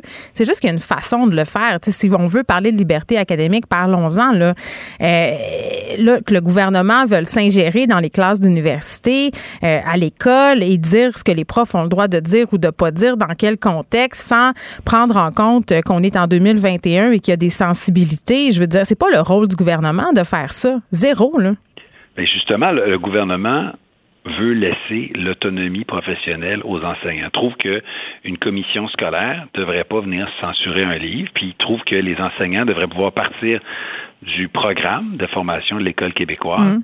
Pour enseigner ce qui s'est passé, dont on est fier et dont on n'est pas fier aussi. Par exemple, mm. ce qui s'est passé dans les pensionnats autochtones, je pense qu'il faut le raconter, il faut se l'expliquer, il faut, faut le comprendre pour ensuite se réconcilier. Ce qui s'est passé lors euh, de la crise du FLQ, ben, il faut être capable de le nommer, il faut, il faut être capable de faire référence aux personnages et aux œuvres pour en parler, porter un jugement sur cette histoire-là. Mais si on occulte des termes, des mots, des œuvres, Comment peut-on Mais c'est pas les c'est pas les occulter, c'est d'en parler autrement avec plus de sensibilité. C'est comme si vous êtes en train de dire en ce moment, il y a des gens qui veulent interdire aux profs d'enseigner des notions ou de prononcer certains mots, alors que c'est pas du tout ça la demande qui est faite. La demande, c'est d'aborder ces questions-là, par exemple le mot en haine, avec une certaine sensibilité. Je comprends pas pourquoi on y tient tant. Puis vous n'avez pas répondu à ma question en passant sur les personnalités publiques. Moi, je veux des exemples parce que c'est dans votre motion. Quelle personnalité publique a été annulée, une personnalité qui n'avait rien à se reprocher?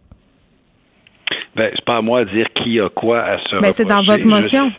Je sais qu'il euh, y a des conférenciers qui ont essayé de se rendre, notamment dans des universités, et qui n'ont pas pu euh, faire leur conférence, faire leur présentation, parce qu'ils ont été préalablement euh, annulés, parce que donc il y a des gens qui voulaient même pas que des personnes se présentent sur le campus pour donner une conférence, alors que les étudiants pourraient décider de s'y rendre ou de ne pas s'y rendre. À la limite, si le conférencier arrive et que la salle est vide parce que les gens ne veulent pas y aller, ben à ce moment-là, le message sera entendu. Mais d'empêcher des gens de tenir une conférence, il me semble que c'est contraire à la Mais elle s'arrête tout, la liberté d'expression, euh, M. Roberge, parce que j'ai l'impression euh, c'est seulement quand ça fait votre affaire.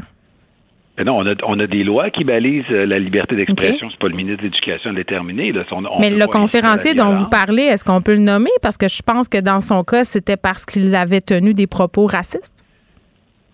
Euh, il y a eu Mathieu Bock-Côté, notamment, qui s'était fait à une conférence. Je pense pas que ce soit quelqu'un. Mais Mathieu euh, Bock-Côté, il y a 10 000 tribunes. À la violence, euh, qui incite à la violence ou qui, qui fasse de la diffamation, parce que c'est ça que dit mm. notre cadre législatif. La liberté d'expression, elle est totale et entière, à moins qu'on fasse de la diffamation ou qu'on incite à la violence. On peut pas dire n'importe mm. quoi, ben, aller brûler la maison de M. X ou Mme Y. Là. Ça, c'est sûr que ce serait pas tolérable. Parce que, euh, parce que moi, je, le, tribunal populaire et, toutes ces affaires-là, j'ai beaucoup de bémols euh, par rapport à tout ça là, euh, pour, pour ces, pour ces questions-là. oui, mais moi, ce qui m'inquiète là-dedans, dans, dans, de telles motions, c'est qui va décider ce qui est acceptable de, de dire ou pas, dans quel contexte, puis selon quel gouvernement aussi.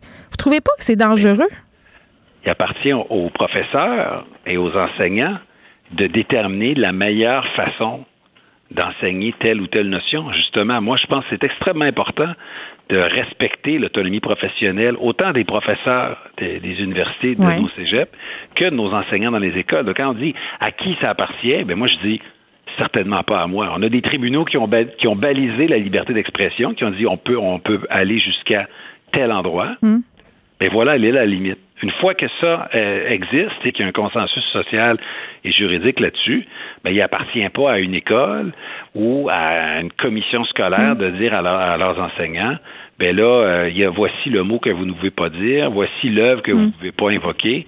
Là, ça, ça, ne fonctionne pas. et laissez-moi vous dire qu'après avoir pris la parole avec euh, Jean-Michel Blanquer, le ministre de la France, cet automne, j'ai reçu des dizaines de commentaires, et c'est ceux que j'ai comptés, de messages d'enseignants qui disaient merci merci parce que il y a des collègues qui nous disent euh, qu'on devrait faire plus attention. Il y a des directions d'école qui nous disent hum, n'allez pas là ou si vous y allez puis que vous faites taper sur les doigts, on vous défendra pas. OK, mais là vous me parlez de la liberté académique, Monsieur Robert, je, je comprends là, mais dans votre motion, vous parlez de toutes sortes de thématiques, des personnalités, des idéologies, euh, des livres, c'est comme un gros melting pot de tout ça. Puis j'ai envie de vous dire parce que vous me dites ça relève euh, de l'état de droit, ce qu'on a le droit de dire ou pas dire? Donc, ça relève pas de vous, là, dans le sens, qu'est-ce que ça va donner que cette motion-là passe? Absolument rien. Je veux dire, j'ai l'impression que c'est une mesure un peu électoraliste pour les gens qui mélangent tout, qui pensent que les woke veulent censurer tout le monde. Et là, les gens ont peur et se disent, oh my God, faut pas se faire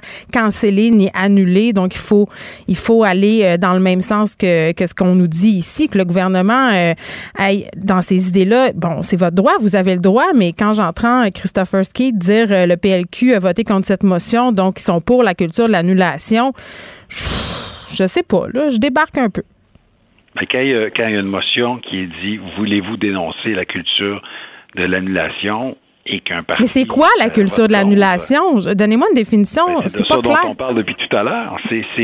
C'est d'aller au-delà euh, de, de, la liberté d'expression telle qu'elle est définie dans nos lois et d'aller plus loin, de dire ben si par vos propos vous offensez quelqu'un de sensible, euh, ben à ce moment-là, vous ne pouvez plus dire ce mot-là. Vous ne pouvez plus invoquer, même dans une classe, même dans un cadre pédagogique, même en faisant avant l'utilisation d'un terme euh, ou la référence à une œuvre, en, en, en faisant une mise en garde, ben, si ça offense quelqu'un, vous êtes dans le tort écoutez, là, là, c'est plus la liberté d'expression en disant qu'on a le droit de, mm. de, tout dire si on ne fait pas d'incitation à la violence. C'est ça, c'est ça le climat qui amène des enseignants de, de, primaire, de secondaire, des profs de cégep et d'université à l'autocensure parce qu'ils sentent qu'il n'y a plus de tolérance on ne peut plus évoquer quelque chose. C'est pas, pas vrai qu'on ne peut plus. Je, je, je, vais me retirer, je vais retirer un peu mes propos. On a, on a, on a une gêne puis une pression pour ne rien dire qui pourrait offenser quiconque. Et là, écoutez, comment on va faire pour avoir un, esprit de dialogue, pour, euh, pour enseigner de nouveaux cours, tiens, qui s'en vient de culture et citoyenneté québécoise? Si on peut plus rien dire euh, de peur d'offenser. Je pense pas qu'on peut plus rien dire. Je pense qu'il y a plusieurs personnes qui parlent en ce moment. C'est plus toujours les mêmes qui parlent. Il y a des plateformes aussi où les gens peuvent s'exprimer. C'est juste que quand on parle maintenant, il faut peut-être penser aux conséquences de ce qu'on va dire. Tu sais, c'est tout. Je veux dire, c'est rien de plus que ça. Moi, j'ai l'impression que tout le monde est campé dans ses positions et qu'il n'y a plus de place, justement, au dialogue. Puis, c'est plate, M. Roberge.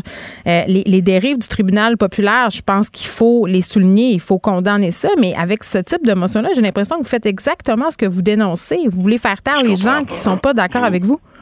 Mais non, absolument pas. Je veux libérer euh, leurs paroles. En fait, regardez, on l'a le débat aujourd'hui. Donc, c'est très bien. Je vous remercie d'ailleurs de m'avoir. Vous n'allez pas m'annuler, là. ben, non, pas les Non, mais c'est très bien qu'on en parle, justement. Moi, je veux bien qu'on débatte, justement, du droit de débattre. Je veux bien qu'on discute du droit de parler euh, des thèmes qui sont sensibles, justement.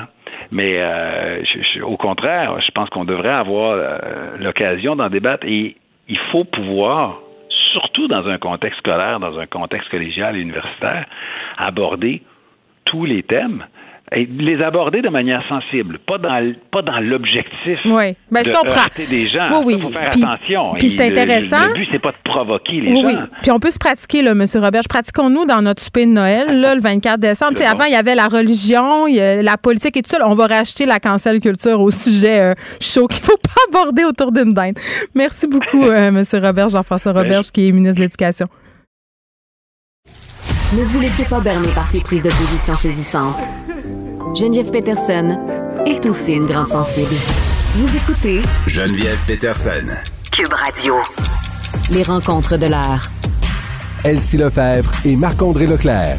La rencontre, Lefebvre, Leclerc. Salut à vous deux.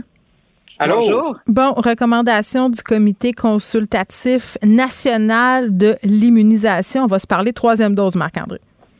Oui, effectivement. Donc, on en entend beaucoup parler. Il y a même des provinces hein, comme l'Ontario, ça commence dans les prochains jours euh, pour là, les, les, 50 ans et plus. Mais là, le Comité national a dit aujourd'hui que là, pour les, les 50 ans et plus, c'est fortement recommandé. Euh, de prendre là, euh, la, la, dose de rappel, la troisième dose. Également, on parle des gens dans les communautés euh, autochtones, éloignés, également le personnel de la santé. Hein, ça aussi, on en a parlé beaucoup ensemble. Donc, euh, eux aussi, parce qu'ils ont été vaccinés le plus rapidement, parce que ce que le comité dit, c'est peu ce qu'on ce qu'on savait déjà, c'est qu'il faut attendre six mois entre la deuxième et la troisième dose.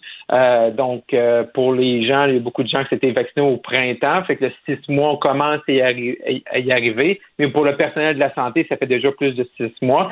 Donc, ça va être intéressant de voir par la suite comment le, le, le gouvernement du Québec va euh, interagir parce que là, on sait qu'on aime ça les doubler, là, les structures. Fait qu'on a un comité sur l'immunisation du Québec. Santé Québec, 23 minutes exactement sur Twitter, ont mis que malgré l'avis du CCNI, que pour l'instant, les doses additionnelles, donc la troisième dose est seulement pour les 70 ans et plus, que dans les prochains jours, le comité québécois va, va se réunir et qu'on va avoir des détails. J'ai regardé aussi, là, euh, il y a environ peut-être 3 millions de doses de vaccins là, qui dorment dans les euh, dans les frigidaires du gouvernement du Québec, ministère de la Santé. Fait que aussi le gouvernement va devoir prioriser là, parce qu'on n'a quand même pas des doses là, pour vacciner là, tout le monde une troisième fois à courte échéance, sachant que les 5-11 ans, ben également, là, on est en plein dans cette période-là de vaccination. Donc, ça va être quand même, il y a des choix à faire intéressants là. Euh, il y a des choix qui vont être faits là, par le gouvernement du Québec pour mettre les, les uns avant les autres. Bon, euh, puis nous, euh, en bas de 50 ans, force est d'admettre qu'on n'aura rien pour l'instant. Il n'y a rien dans les cartons. Pour nous, moi, je pense ça de façon très égoïste, là, Marc-André. mais de toute façon, euh, mais je calculais ça ce midi, là, en, en, mangeant mes pâtes, là, qu'on n'était pas, on n'était pas, j'ai pas encore mon six mois, par exemple. C'est moi, c'était fait le 4 juillet, ma deuxième dose. Fait que le six mois va aller pareil après les fêtes. Fait que je pense que quand on va on va revenir des fêtes, digérer notre tourtière, ben je pense qu'on va être ça va être rendu pas mal à notre tour, là, les, les plus jeunes. Oui, ben en tout cas, je. Eh, mais là, OK. Est-ce que vous avez vu, euh, parce qu'il y a toute une discussion aussi sur envoyer ou pas nos, ces doses-là dans des pays à l'étranger. Puis moi, au départ, là, pour vrai, je dois être honnête, là, je disais, ben ça ça comme aucun sens là, qu'on, ait ces doses-là en supplément, puis que, bon, il y a des endroits dans le monde où il y a la, couverture vaccinale et, et pas là parce qu'ils ont rien. Mais j'ai parlé à, des experts qui me disaient, ouais, mais c'est plus compliqué que ça, Geneviève. Il y a des endroits où on a plein de vaccins puis que les gens veulent pas se faire vacciner. Donc, ça, tu sais. Puis, euh, c'est c'est pas parce qu'on envoie des doses ailleurs que tous les problèmes vont être réglés. Donc, c'est comme s'il n'y avait pas de bonne solution. C'est comme un faux dilemme, là, cette affaire-là, paraîtrait-il? C'est ce que je me suis fait dire. Oui. Ben, je trouve que c'est un débat super important. Je, pense que les spécialistes là ou ceux qui s'intéressent beaucoup, qui connaissent le terrain, euh, amènent des bons points, là, à savoir que c'est vrai que c'est pas en envoyant des millions de doses qu'on va régler le problème. Je pense quand même que les pays occidentaux ont un devoir de travailler davantage sur cette question-là. Donc, s'il y a des enjeux d'éducation de population à faire, euh, il va sûrement falloir le créer des campements, là, des sites de vaccination mm-hmm. importants. Ben ça, il va falloir aider puis appuyer. Puis je suis pas sûre que les pays occidentaux à l'heure actuelle euh, ont la tête à ça. Sais, quand on regarde ce qui se passe en Allemagne, en France, en Grande-Bretagne, euh, puis bon, ce qu'on voit aux États-Unis, puis même ici au, au Canada, ben tu sais, on est encore en politique intérieure d'essayer de se préserver nous-mêmes pour éviter euh, des, des, vagues, euh, des, des, nouvelles vagues.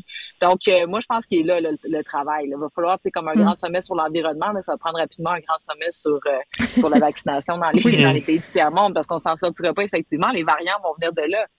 Ouais, oui. Puis ben oui. mais puis, mais je, voulais juste rajouter que là, la bonne nouvelle, c'est que Pfizer euh, va annoncer, je pense c'est fait, ou en tout cas aujourd'hui, dans, les, dans ces heures-ci, un médicament pour guérir la COVID. Donc, euh, non, mais ça, c'est dans les cartons. On en avait jasé euh, il y a quelques semaines, là, des résultats prometteurs. Ah oui, OK, bon, ben ça, c'est une bonne chose. C'est ça, c'est le deuxième, c'est le deuxième volet de l'annonce aujourd'hui. C'est que là, également, au-delà de la troisième dose, c'est que là, ce qu'on a appris, à 13 ans, c'est que le gouvernement là, a fait des ententes sous approbation de Santé Canada euh, pour euh, plusieurs là, euh, plusieurs milliers de doses de ces médicaments-là, là, des antiviraux euh, orales, donc du côté de Pfizer puis Merck. Fait qu'il y en aurait peut-être là pour 1,5 à 2 millions là de médicaments là pour contrer la COVID-19. Donc ça aussi, ça s'en vient. Fait que oui, mm. on voit les cas ce matin qui augmentent, mais il y a quand même des des trucs positifs, puis la technologie, puis la science, entre guillemets, là, mm. Euh, doit nous aider là, présentement. Bon, parlant de science, là, on va rejaser de tests rapides. C'est drôle, il y en était question hier. On se disait, mais là, c'est quand? Il va-tu en avoir? Là? Hier soir, on se textait là, parce que cette nouvelle-là est tombée. Euh, test rapide dans les CPE dès lundi. Là. Ça, c'est cool. Moi, j'ai bien envie qu'on ait accès à ces tests-là en général dans la population. Mais là, semblerait-il que ça sera chose faite. Le Christian Dubé qui est en train de goupiller quelque chose pour qu'avant Noël, euh, on puisse, nous, simples moldus, se tester avant de festoyer avec nos familles. Ben ça, c'est vraiment une bonne nouvelle. Enfin, j'ai goût de dire. Oui, c'est vrai. Hein? Des centaines de milliers de tests qui ont expiré, c'est rentable. Donc là, les CPE, bonne nouvelle, mais que nous aussi, on puisse euh, en, recevoir. Donc là, ça serait 10 millions de tests qui seraient attendus. La question de savoir, est-ce qu'on va les recevoir gratuitement? Ou encore on va devoir payer pour s'en procurer. Je ne sais pas si on va avoir droit chacun euh, dans les écoles primaires notamment là, je à l'école de mes enfants, mais c'est les éclosions c'est partout dans les écoles primaires. Là, je pense qu'il y a un travail à faire aussi euh, dans ces milieux de vie là. Mais euh, enfin, enfin, enfin, alléluia. Je comprends. Et moi, il va falloir qu'on m'explique pourquoi on voulait pas les donner. Ça, c'est l'autre mm. affaire à un moment donné. C'est quoi là qui non, docteur Arruda là, pas très convaincant là-dessus. Non, disons que le gouvernement était plutôt lent, c'était rapide, si on le sait. Puis là, moi, je suis bien content, CPE, ça c'est ça c'est cool. Moi, ça me touche personnellement. dans les derniers jours, on l'a on l'a réutilisé là, parce qu'il faut aller faire un test, c'était négatif, heureusement, tout ça pour une toux, bon, euh, tout est beau. Mais là également, je, je reviens sur un point qui est ici soulevé parce que le monsieur euh, Monsieur Dubé disait tout à l'heure en point de presse, ben là, on va faire des négociations avec le fédéral, il nous donne les tests, là, peut-être les pharmacies, mais là, t'as peu, wow. OK.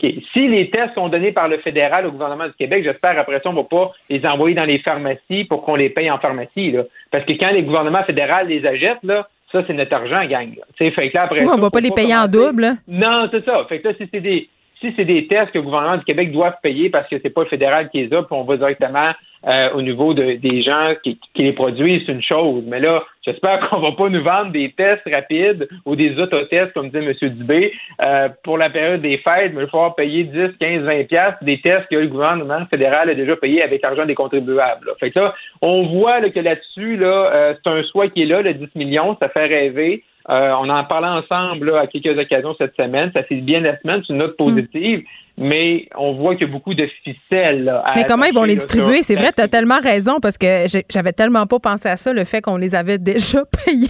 ça serait tellement ben, insultant. Ça, parce que là, on se fait hier, Daniel Paré émission, là, émission de bilan avec Paul Larue, qui disait que présentement, on en a 1,5 million. Fait que c'est pour ça que le 1,5, on les envoie dans les CPE parce que c'est des gens, euh, nos poupons, les, les, les, les 0 à 5 ans, là, euh, sont, sont pas vaccinés. Fait que là, on s'en va là. Fait que par la suite, ça va être les écoles primaires. Est-ce qu'on va continuer à donner des, des tests dans les écoles primaires comme c'est fait en Ontario? Les jeunes en Ontario vont partir avec cinq tests hein, pour Noël.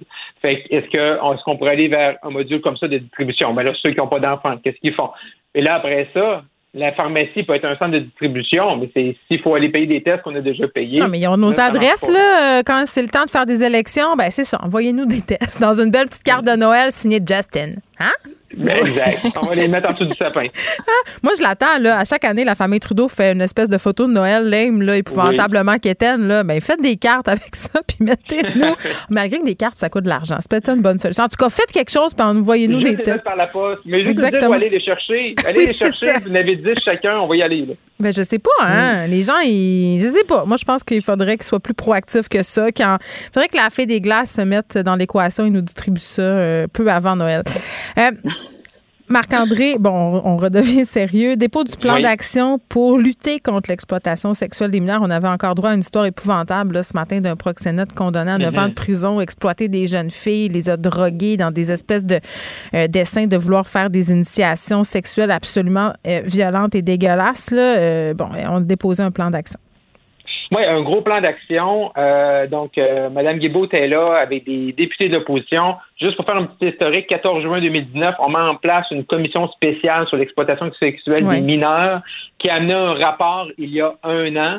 Et là, ce qu'on attendait depuis le rapport du 3 décembre 2020, c'est le plan d'action. Donc, un an plus tard, aujourd'hui, euh, et là, c'est 150 millions euh, qui avaient été mis dans le budget 2021, 37 mesures. On va répondre à 56, en partiellement ou en tout, là, on va répondre à 56 des 58 recommandations du rapport d'il y a un an. Là, il y a cinq axes là-dedans recherche, sensibilisation, prévention, répression, reconstruction, euh, réhabilitation pour les victimes. Euh, c'est tout chaud, là. Ça vient de sortir, là. Madame, Madame Guilbeault nous a, sorti ça là, à 13h45. Là. Fait que euh, tout ça est. c'est quand même, je disais tout à l'heure avant de rentrer en nombre, le document, c'est quand même bien fait. On voit bien les recommandations, on voit bien les mesures. On voit également à la fin euh, vraiment tableau synthèse. On nous dit bon, on va créer, parce que c'est beau créer là.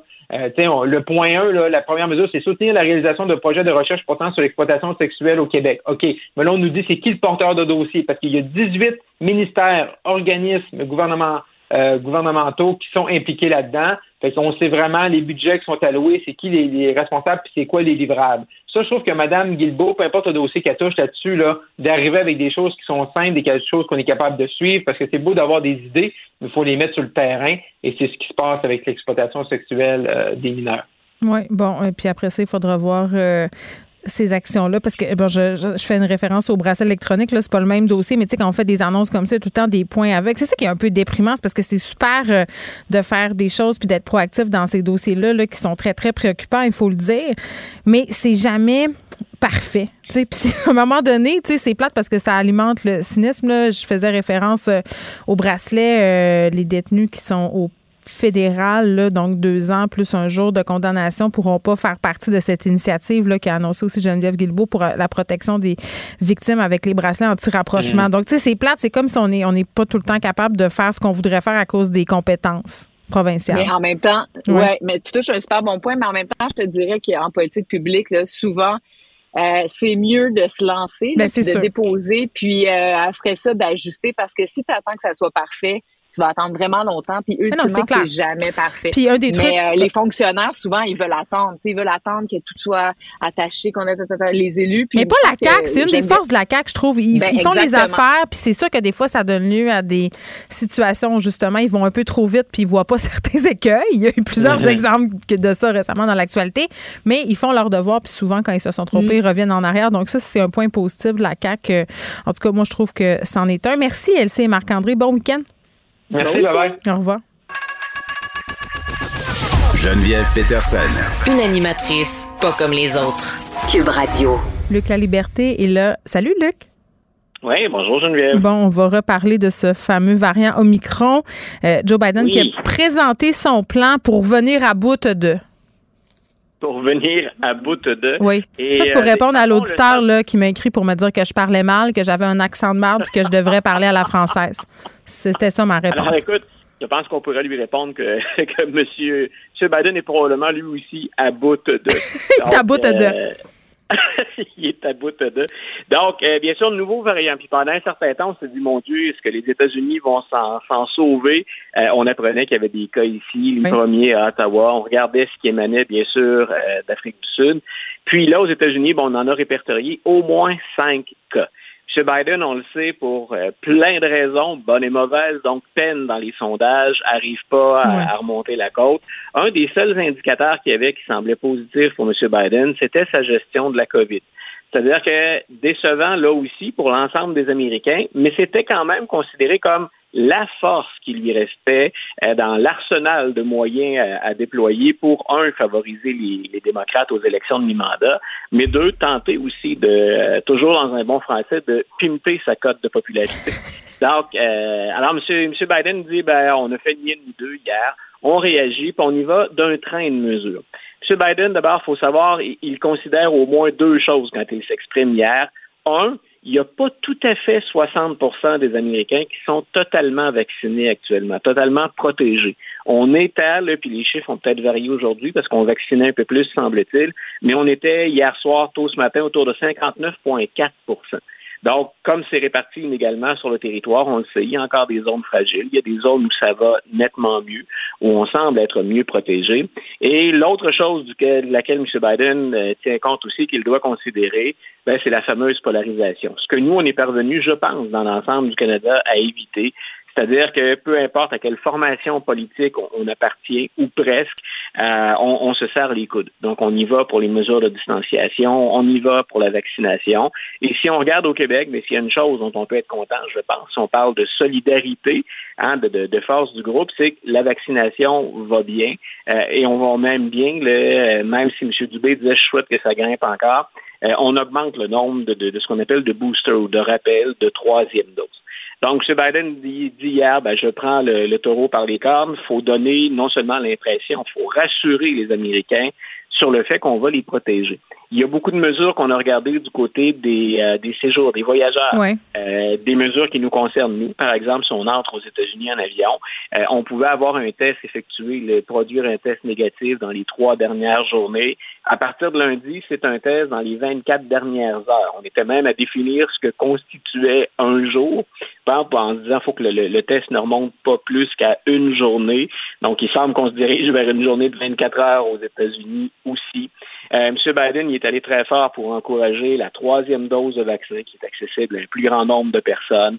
Euh, il y a des moyens, bien sûr, il, dit de continuer avec les mesures qui prévalaient jusque-là, surtout pour tout ce que lui peut gérer, c'est-à-dire tout ce qui est de l'ordre du gouvernement fédéral distanciation, masque, euh, incitation très forte aux employeurs à encourager la vaccination chez leurs employés. Euh, on dit aux pharmacies, par exemple, moi c'est mon cas, j'ai été vacciné avec Moderna dans une pharmacie. Euh, quand est venu le temps de mon rappel, ben, j'ai reçu un texto disant Monsieur Liberté, vous avez rendez-vous telle date, telle heure. aux États-Unis, on va déployer cet arsenal-là aussi, de sorte qu'on relance les gens sans qu'eux aient à le faire, on va les inciter à revenir pour la vaccination. Euh, on parle d'unités mobiles de vaccination pour les familles. Donc, on va se déplacer. Il y a un effort qui va être fait au plan communautaire, dans les communautés. On va se déplacer pour les vacciner, donc des, familles. Puis, M. Biden insiste énormément aussi sur la vaccination des enfants. Donc, on sait que... il y avait une forte opposition hein, aux États-Unis par rapport à la vaccination des enfants. Comment ça se passe, là? Ben voilà, c'est, là en fait où je où je m'en allais. Tu, tu, fais très bien la relance. Donc là où je m'en allais, tu lis dans mes pensées comme ça. Euh, donc, là où on en était aujourd'hui, c'est les limites de ce que peut faire M. Biden. Donc, effectivement, c'est la coopération de l'ensemble des Américains, mais la fracture politique que j'évoquais tout à l'heure. Ce qu'on a moins vécu de notre côté ici, aux États-Unis, on le vit à plein. Et c'est pas limité qu'aux États républicains, mais ce sont plus les États républicains qui réagissent beaucoup à ça. On l'a vu ça aussi là, de notre côté de la frontière. Ça fait pas unanimité. Il y a des gens qui, pour X raisons, donc, sont pas à l'aise de faire vacciner les enfants. Aux États-Unis, à certains endroits, c'est carrément une opposition farouche à la vaccination mm. des enfants.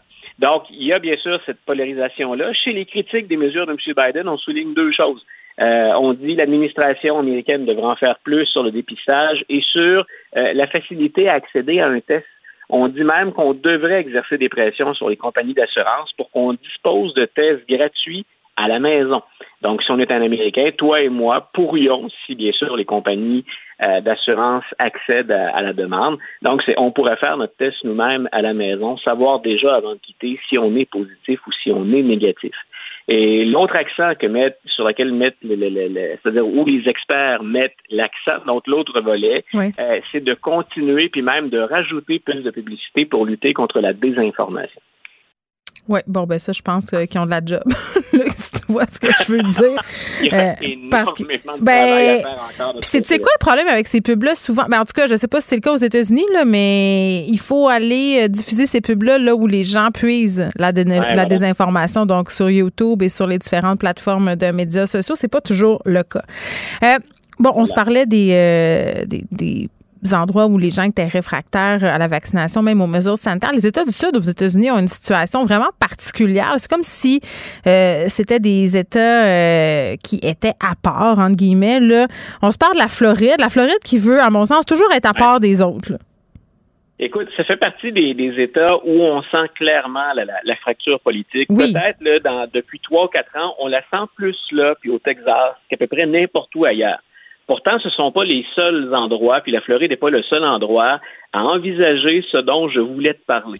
D'abord, il y, a un lien avec le COVID, parce que le, gouverneur de la Floride a dit, écoutez, Euh, nous, on, a besoin de plus de flexibilité pour assurer notre protection ou lutter tout simplement à intervenir quand il y a des désastres naturels. Donc, il a dit, moi, je voudrais qu'en plus de la garde nationale, qui dépend du gouvernement fédéral, on mette sur pied euh, une garde d'État, une sorte de milice d'État. Donc, nous, on l'envisage du côté militaire, et il faut le faire, mais il dit aussi, ça vient en soutien aux premiers répondants. Euh, là où on fait un lien avec la COVID, c'est qu'une des choses qui a l'air d'enquiquiner M.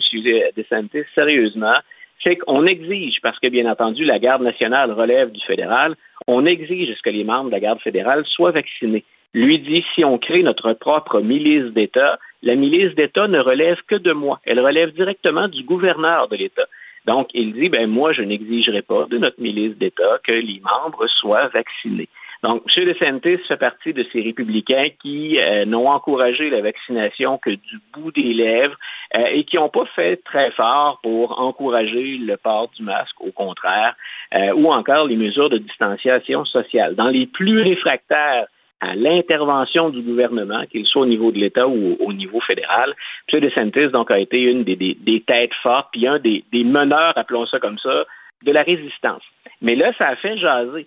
Euh, parce qu'on se dit, est-ce qu'on a vraiment besoin aux États-Unis en 2021 d'une milice?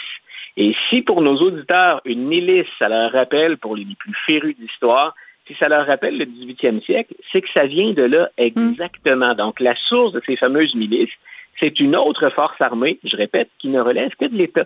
Et là où ça fait jaser, puis ça fait trembler un peu, c'est quand on évoque très sérieusement la polarisation qu'il y a aux États-Unis et le fait qu'il y a, en plus de la Floride, 20 ou 21 États aux États-Unis où il y a déjà des milices armées qui ne relèvent que du gouverneur.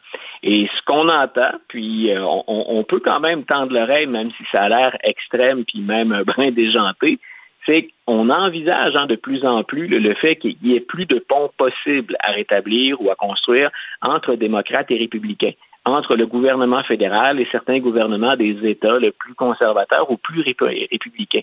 Et il y a des gens qui s'inquiètent de voir qu'on crée de plus en plus de milices, donc des gens armés. Ben aussi ce que ça a donné, euh, ben oui, ben au gouverneur, puis ça donne aussi euh, la légitimité à tous ces groupes paramilitaires aux États. C'est tout le même esprit là, on s'entend, puis ça, on se rappelle du Capitole euh, de ces groupes-là qui se sont rendus là, les gens qui sont armés jusqu'aux dents, qui se méfient du gouvernement tout ça, euh, c'est une marmite au désastre, à mon sens. Ben, ben écoute, c'est ce que j'allais dire. Hein, on peut, puis je pense que c'est pas c'est pas trop simplifier la chose que de dire ça fait beaucoup d'armes partout pour des prétextes qui, en théorie, sont nobles pour assurer la défense, mais dont le contrôle varie d'un État à l'autre, puis la responsabilité varie aussi à l'échelle du pays. Et comme on sait qu'il y a des tendances très contradictoires, on est dans un pays où les extrêmes sont probablement plus flagrants euh, que dans bien d'autres périodes de l'histoire de, ce pays-là. Euh, j'aime pas nécessairement cette notion-là. Mais non. en tout cas, j'envisage une situation chaotique à venir quand on crée ou qu'on encourage ce hmm. milice. Bien, évidemment. Luc La Liberté, merci beaucoup. Une bonne fin de semaine. À la semaine prochaine. Geneviève Peterson. Rebelle dans l'âme, elle dénonce l'injustice et revendique le changement. Gabriel Caron est là. Allô? Salut Gab, le Club Med de Charlevoix qui est officiellement ouvert. Trouves-tu que ma prononciation est correcte? Je trouve que tu t'exprimes, Geneviève. Est-ce qu'il faut dire correct ou euh, correct? Mais je pense qu'il faut dire parfait. Je le sais pas. Je, travaille beaucoup mon accent euh, d'outre-mer. Ah, parfait. Oui, parce que, bon, euh, j'ai des petits... il paraît que je parle mal. Donc, c'est ça. Je, je, le prends très mal de me faire dire ça, Gab. en tout cas, en tant que fille des régions. Euh, mes régions, région, Charlevoix, oui. trois affaires à mon sens qui vont pas ensemble. Je, euh, attends. Oui, je t'écoute. Non, mais c'est parce je que. Je sais que tu as beaucoup de questions. Je suis là pour y répondre. Non, mais c'est parce que c'est un projet qui dure depuis longtemps, là, puis tu vas mhm. nous expliquer euh, les tenants et aboutissants de cette histoire-là. Tu veux ma belle liaison? Mais euh, c'est comme si un club med à Charlevoix, c'était antinomique. Tu vois un beau mot. Oh! Mais, mais je comprends peut-être que c'est pour une clientèle étrangère. Oui. Des, je pense qu'on vise vraiment beaucoup les Français là, pour ne pas les nommer. Mais mettons, moi, là, je, je, je, sais pas. Je, nul n'est prophète en son pays, tu vas me dire. C'est peut-être ça l'affaire. C'est qui la clientèle? Par- Parle-nous de tout ça, là. Ben, écoute, je vais commencer par annoncer officiellement l'ouverture du Club Med du massif de Petite-Rivière Tu l'annonces? Oui, mais toutes les petites influenceuses sont là en ce moment. Là. Mais- je dis ça sans aucune euh, condescendance, c'est juste un fait, elles sont petites. Mais je suis là. tellement déçue de ne pas avoir été invitée. J'étais juste à dire que si quelqu'un annule sa présence, on est prêt à y aller sur le fly. non, pas moi. Geneviève. T'as Ah, combien de following, là? Eh, Écoute, j'arrive à 8000 quelques. Fait que je pense que je pas encore assez hot. Non, on n'est pas hot, euh, on n'est pas. Pas encore. On devrait peut-être se faire un compte conjoint. On est trop vieille. On Bon. a- c'est peut-être ça. Bref, Club Med du Massif euh, qui vient d'ouvrir pour vrai. Parce que euh, on se rappelle qu'en 2015 et en 2020, là, Oui, on Il y a avait eu plusieurs rendez-vous manqués, hein? Oui, et là, mais là, c'est vrai, c'est ouvert. Il y a du monde qui ont réservé. Il y a des clients qui sont là au moment où on se parle. Des influenceuses. Et euh, des influenceuses, effectivement. Donc, on parle d'un complexe de 8 étages, 302 chambres, une piscine, 7 aires de restauration et un centre des congrès. Tu sais que je dis ça juste parce que je suis jalouse qu'on m'ait pas invité. Hein. Tu te prends mal? Tu comprends que tout- toutes mes pointes vicieuses et viles hein, sont directement liées à mon sentiment de À jalousie. ta non-invitation. Ben écoute, j'aurais aimé ça, moi, dormir en dessous d'un capteur de rêve de l'appropriation culturelle. Non, mais euh, ça, je vais le souligner par Ah. contre, parce que euh, dans les espaces des cinq tridents du Club Med de Charlevoix, euh, l'aile la plus luxueuse, là, les cinq tridents. Donc, notre euh, aile. Notre aile, oui, où on, on serait euh, Where we bien belong. installé. Oui. Donc, euh, la firme qui a créé le design s'est inspirée d'éléments qui rappellent les peuples des Premières Nations. Ben, Et donc ils ont, bien cute. ils ont euh, contacté aussi un des chefs euh, d'une Première Nation, mais lui il tient à dire que oui, ils ont été consultés, mais il a pas été. il a il fait Ouais, attention. là. il est comme on n'était pas si impliqué que ça il dans le projet. là. Mais c'est vrai qu'on nous a dit, tu sais, qu'on nous a. Ils ont pas consulté, ils ont juste dit, hey, by the way, on va pas être sur un gros Dreamcatcher au-dessus des lits, puis c'est ben, ça va être ça. Ben, a- ça a été fait dans le respect, mais peut-être pas avec. Je, je sais pas là, c'est comme un je veux pas trop non plus modifier qu'est-ce qui s'est dit mais c'est fait puis ça a l'air que personne n'est choqué mais personne n'a été tant consulté non plus. Mais Donc, attends, la personne est choquée. Là, pour l'instant, là. là, je sais ça fait Wow, même pas 24 wow, heures que wow, 24 wow, heures que c'est ouvert. Hein? Mais je tiens à dire par contre que c'est le premier club med de, de ski en Amérique du Nord. Moi, je pensais que les clubs med c'était juste dans le sud. Là, je suis peut-être un peu euh, pas renseignée sur mon club med, mais je pensais que c'était comme juste dans les Caraïbes et les endroits Là où, où il y a fait de l'argent à faire, il y a un club med. Mais il y en a dans les ça. Alpes. D'ailleurs, on parle d'argent Alpes, Ben, ça va un peu Suisse, ensemble. tout ça, France, euh, hein, Ouais. le, le triangle Univira, hein, hein, hein, tout Donc, c'est ça. Il y a des clubs med. euh, Fred, il veut pas, il dit non. Il dit non, il n'est pas d'accord avec le concept de Ben, club il aime pas med. ça que je, je fasse une, une analogie entre le triangle des Bermudes, euh, l'argent, la France, la Suisse, puis les Alpes. C'est comme ça n'a pas rapport. c'est ça qu'il dit, mais je m'en fous, c'est pas lui qui anime. bon, c'est ce que je veux. Toujours est-il que moi, je reviens au Club Med parce que, écoute, là, Geneviève, je suis allée googler ça ce matin, évidemment. Puis là, j'ai plein de pubs du Club Med depuis dans Mais mes algorithmes. là, et là, j'ai le, goût- j'ai le goût de partir, mais Les pas celui- vacances au Cheese Whiz pour une mère de famille comme toi, c'est formidable. Là, t'as rien organisé, t'arrives là-bas, t'es torché, langé, nourrite. nourrite, Hein? prise en charge euh, complètement. Mais tu vois, moi, c'est pas celui, celui de Charlevoix qui m'attire, c'est celui, euh, bon, évidemment, des îles Caïmans, mais ça, c'est. t'as, vraiment- t'as de l'argent de tes shows d'humour à blanchir, ça? Ben, pas, pas tant. C'est ça le problème. J'ai pas tant d'argent. euh, point. Il y a à blanchir ou pas à blanchir, là, j'en ai euh, pas. Alors, euh, le, le Club Med, ça fait 10 ans que, que ce projet-là dans Charlevoix est en construction et ça a coûté 130 millions de dollars à construire. Ben et oui. on s'entend que c'est, comme tu disais tantôt, une expérience qui vise visiblement les touristes étrangers. On n'est pas le public cible. Je, Je crois pas. pas. mais ça a l'air magnifique par contre, tu sais, Ah ouais? avec une vue sur les montagnes, sur Ah la ouais. rivière, c'est vraiment très très beau. Mais je veux dire, toi et moi, on est capable de s'organiser un week-end dans un chalet au massif. Tu sais, ça nous demande pas tant d'organisation parce que j'ai été faire les recherches. Je me suis dit, mettons qu'on part un week-end en amoureux, Geneviève, toi et moi, au club Med. Mais pas avec nos enfants. Non, là. non, juste nous deux là, juste nous deux. Y a On pas serait des amoureuses dans ton On serait- scénario? dans mon scénario, on est des amoureuses entre Noël puis jour de l'an. là. On décide de partir quatre nuits pour aller profiter des piscines et des pentes de ski. Manger de la fondue au chocolat dans un décor champêtre? Oui, euh, en tête à tête, dans le silence et le plaisir, ben ça nous coûtera à peu près 5000 pièces. Pas à de toutes les bourses. Donc entre ça et justement me louer un chalet en Estrie, euh, je vais Moi, mais voir. par les temps qui courent, euh, louer un chalet en Estrie, c'est peut-être 5 Dans 000 ces piastres pour deux nuits. c'est ça l'affaire. C'est que là, dans le fond, on n'a plus les moyens de rien faire. Hein? C'est- On peut Exact. plus rien dire, mais on, peut, plus, non- rien on peut faire. plus rien faire non plus. Mm. Mais si jamais ça t'intéresse d'aller visiter le club Med Non, non, sans, correct.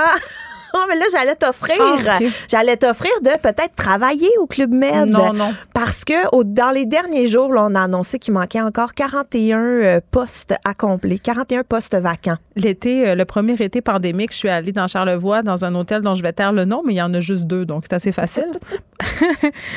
Puis les serveurs, euh, les gens qui travaillaient là, c'était tout du monde qui venait d'ailleurs euh, au Québec, là, parce que c'était évidemment déjà la pénurie de main-d'œuvre, et je peux te dire que ça paraissait. Ah, Oui, il y avait du monde dont le euh, métier n'était pas la restauration qui officiait allègrement, mais écoute, qu'est-ce que tu veux? Si vous allez faire un tour dans Charlevoix, euh, petite plug en passant, il faut aller manger au restaurant Faux Berger. C'est un des meilleurs euh, trips de gastronomie que j'ai fait dans ma vie. C'est absolument incroyable. Il faut vraiment réserver longtemps à l'avance. Par contre, là, euh, c'est pas un truc que vous allez pouvoir manger si vous allez euh, goûter à la bouffe du Club Med. Je sais pas si c'est bon, hein? Je sais pas. J'ai des préjugés. Je suis pas fine. Ben ouais, moi dans ma tête c'est des buffets, mais on dirait que des buffets en temps de pandémie, je trouve que c'est semi-gagnant. Fait que peut-être aussi qu'ils ont revu leurs différentes techniques, mais je veux dire, moi si le Club Med veut m'inviter à venir euh, qu'avec la chronique qu'on vient de faire, je suis pas certaine qu'on a beaucoup de chance. mais peut-être qu'ils vont vouloir nous faire changer Nous- nous d'idée Exact. Donc on est ouverte. Moi je suis très ouverte Ben, d'esprit moi, à je veux juste dire ça. que s'ils nous invitent au Club Med, toi et moi, je veux qu'il y ait des pots de loup. Des pots de loup? Des feux de foyer puis des pots de loup. Puis des fondus au chocolat. C'est pas mal ça. de ce que j'ai vu dans les activités, par contre, tu peux aller faire du traîneau à chien. Terrible. C'est de l'exploitation canine. Bon. Mais les pots de loup, c'est correct. une femme de paradoxe. Euh, bon, moi, j'étais une fan, euh, Gab, de l'émission Chirurgie botchée. Oui. Ça passe plus, mais avoue que quand on va se faire opérer, un, un de nos pires cauchemars, c'est que le chirurgien se trompe. Ben, nous tue, premièrement. Là, Oui, en de jamais Moi, j'ai trop écouté Grey's Anatomy, puis genre, je capote. Je pense, je laisse mettre toute la musique, ils sont en train de rire de moi, tu sais, comme dans l'émission. Sûrement, en fait, eux autres, c'est- c'est leur job. Euh, il est arrivé quelque chose d'épouvantable euh, en Autriche. Il y a une chirurgienne, euh, bon, qui a été condamnée à une importante amende parce qu'elle s'est trompée en opérant un patient. Écoute, Geneviève, c'est mon cauchemar. Ben, Mon en tout cas, il y a deux affaires qui sont cauchemardesques là-dedans, là, mais vas-y. Écoute, donc la chirurgienne opère un monsieur et elle s'est trompée entre les jambes à amputer. Bon, déjà, le premier cauchemar, c'est de devoir se faire amputer une jambe. C'est pas drôle. Oh, non, Puis mais après là, ça, qui t'ampute la mauvaise. tu sais, tu te réveilles, t'es comme, voyons, j'ai encore ma jambe gauche, c'est elle qui devait partir, mais oh, surprise, j'ai plus ma jambe droite. Mais ces gens-là sont des humains, ils font des erreurs, je veux dire.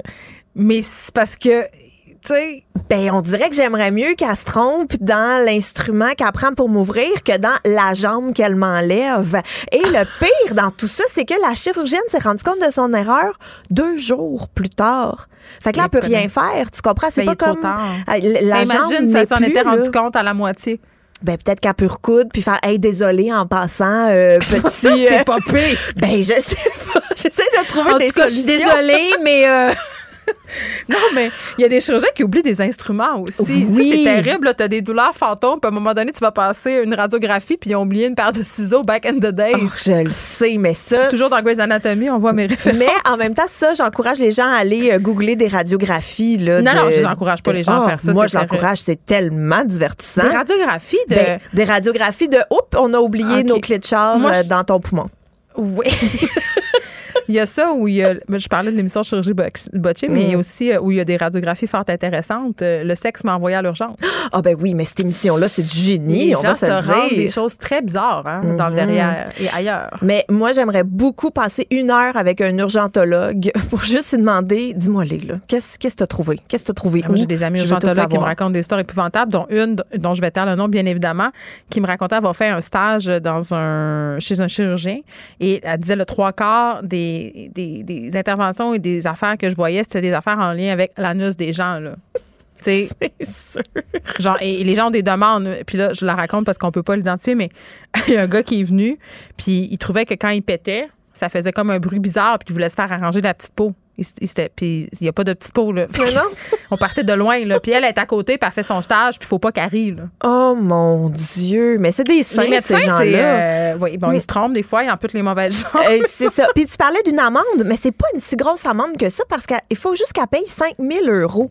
Ça, c'est 7 000 C'est- dollars à peu près. Oui, mais en même temps, là, on n'a pas le contexte dans lequel cette erreur-là a été commise. Je veux dire, c'est une erreur de oui, bonne mais foi. peu importe le contexte. Oui, mais là, c'est une erreur professionnelle. C'est juste qu'elle, c'est une chirurgienne parce qu'elle appelle des mains. Je veux dire, moi, je fais une erreur erreur professionnelle, euh, il se passera pas grand-chose, là, à la limite. Là. Ben, écoute, moi, ce que je trouve, c'est que tu sais que cette euh, euh, chirurgienne-là pratique encore. Là. Ben oui, elle mais- n'a pas été. Elle a pas Ouais, mais c'est une erreur. Ben oui, mais Geneviève, c'est une erreur a- de jambe amputée. OK, mais il y a des, des chirurgiens qui font des erreurs puis qui tuent des gens dans les salles d'opération. Ça arrive aussi là, de faire des erreurs. Tu sais, je veux dire, c'est juste que Mm. quand tu fais de la médecine, l'erreur que tu commets, elle a des conséquences souvent funestes puis épouvantables pour les gens. Mais tu sais, dans tout métier où ce sont des humains qui officient, il y a des erreurs. Je comprends, mais moi, je trouve aussi que son explication est un petit peu plate. Ah, OK, OK. Bon, tu veux vraiment qu'on l'aime pas? Ben, Continue. non, mais écoute, Moi, parce que- de la défendre Non, mais tantôt. à sa défense, Je m'identifie à elle, ça aurait pu m'arriver.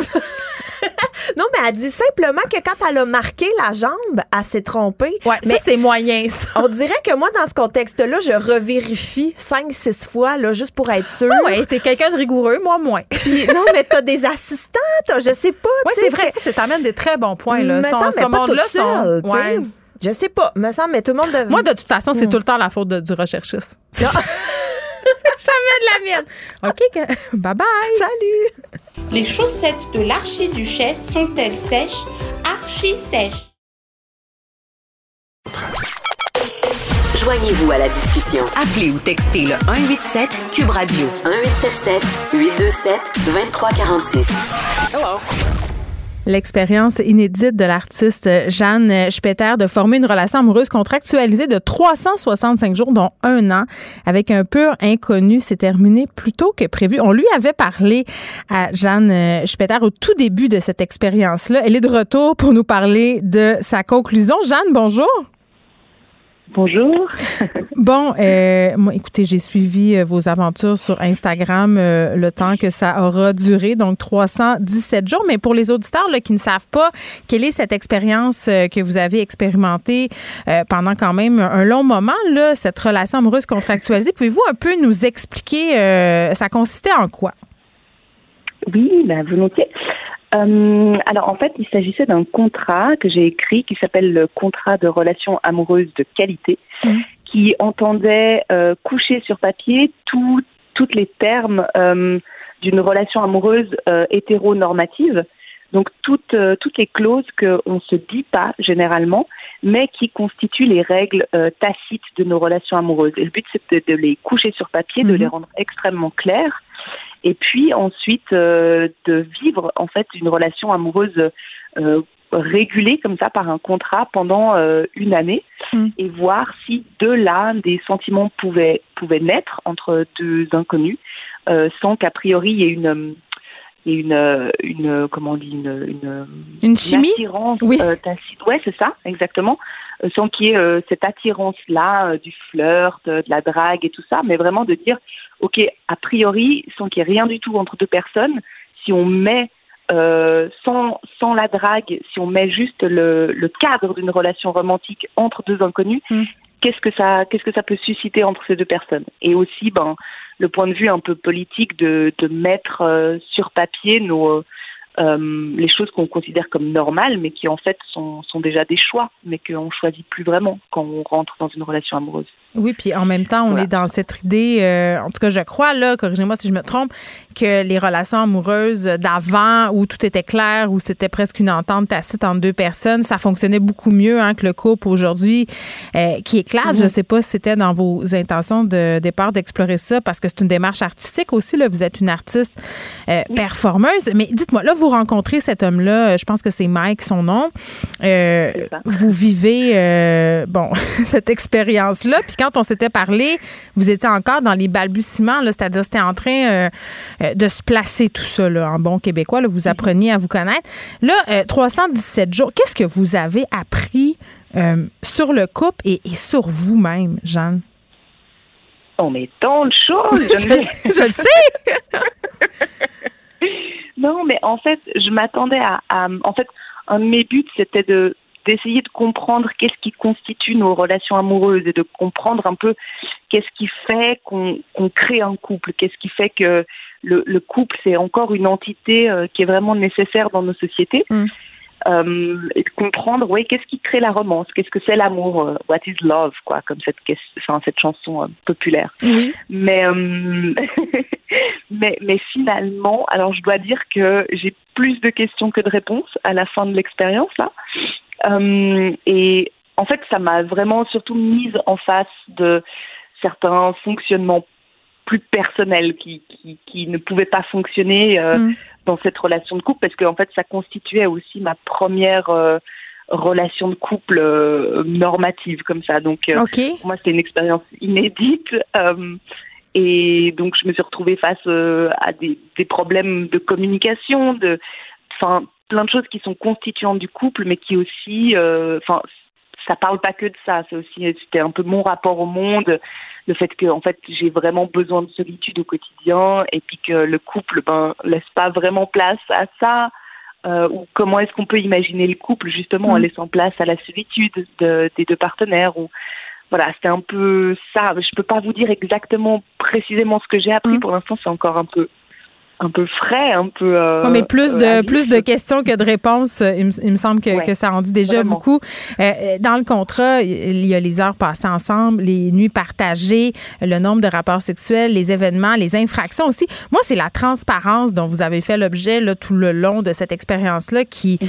euh, m'a un peu euh, surprise parce qu'on n'est pas habitué à ça, surtout pas sur des supports comme mhm. Instagram là, où on nous vend euh, mhm. l'authenticité, mais qu'en fait, c'est une, une, une authenticité qui était très théâtralisée.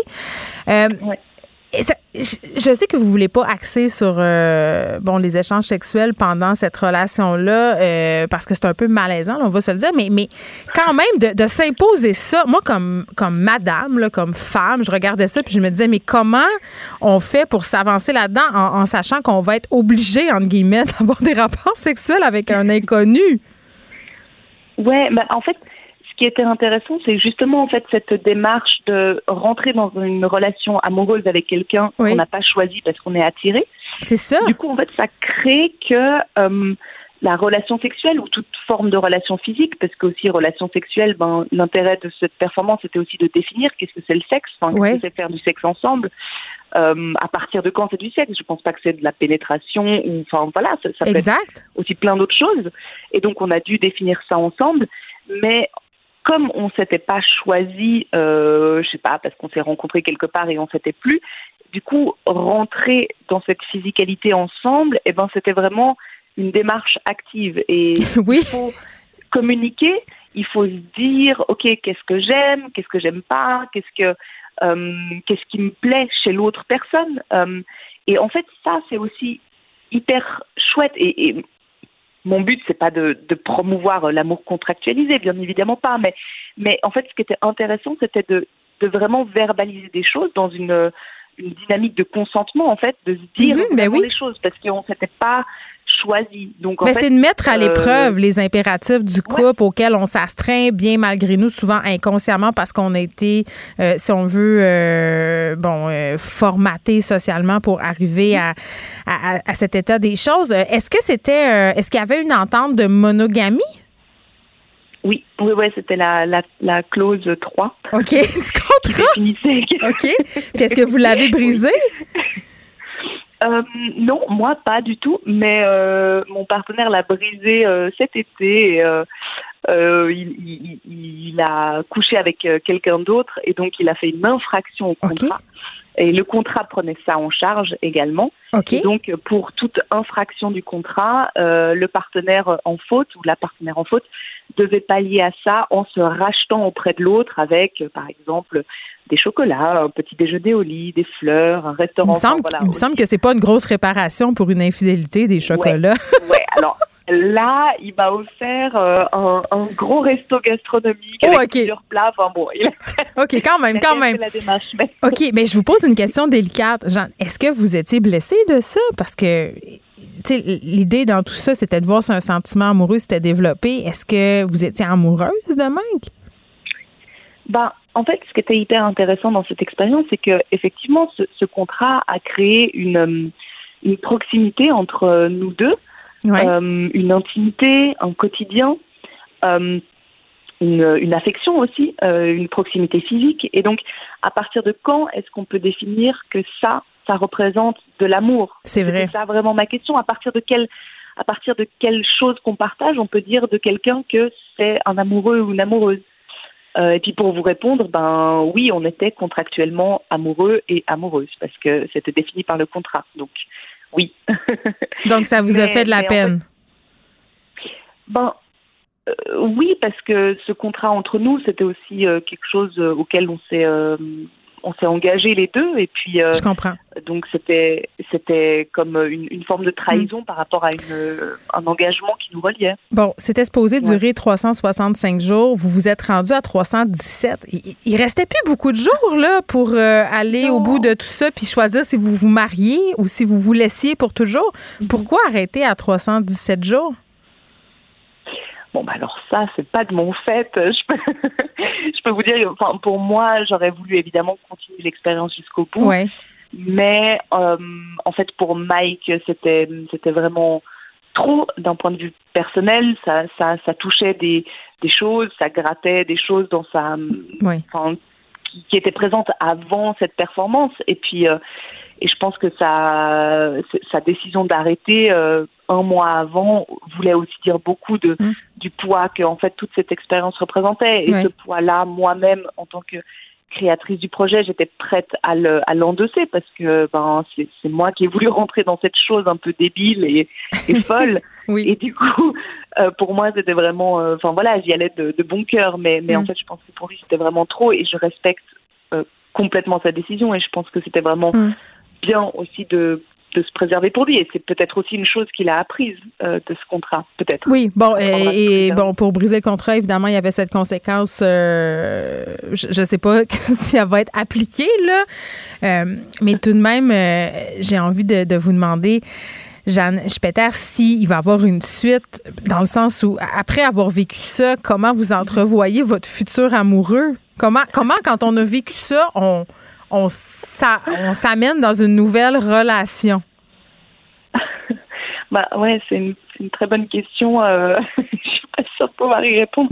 en fait, ce qui est intéressant, c'est que pendant une année, parce qu'il y avait toute la préparation aussi de cette expérience, ben, j'ai mis le, le sujet amoureux euh, vraiment hors de moi, comme un sujet de d'études, de d'expérience. J'ai Mm. j'ai vécu ça comme ouais, comme comme une scientifique qui euh, étudie un sujet.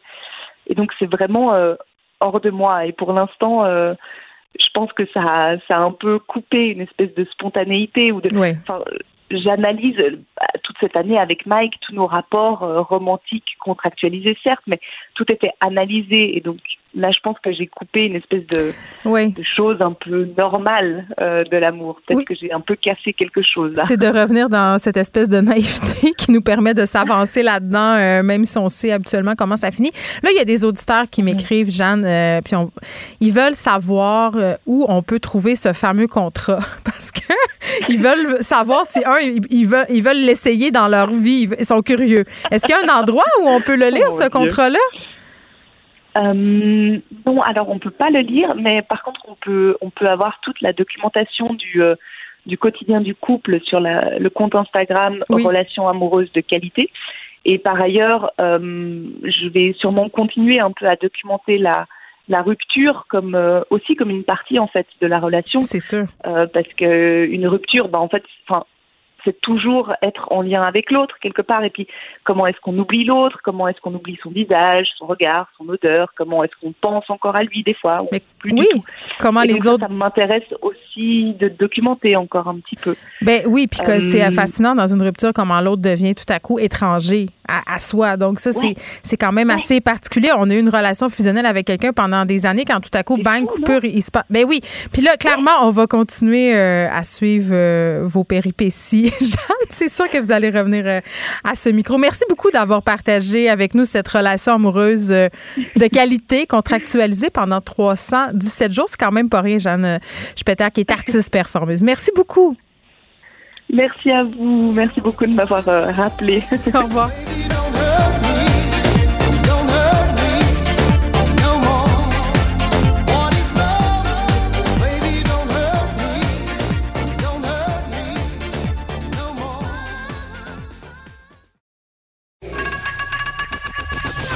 Geneviève Peterson.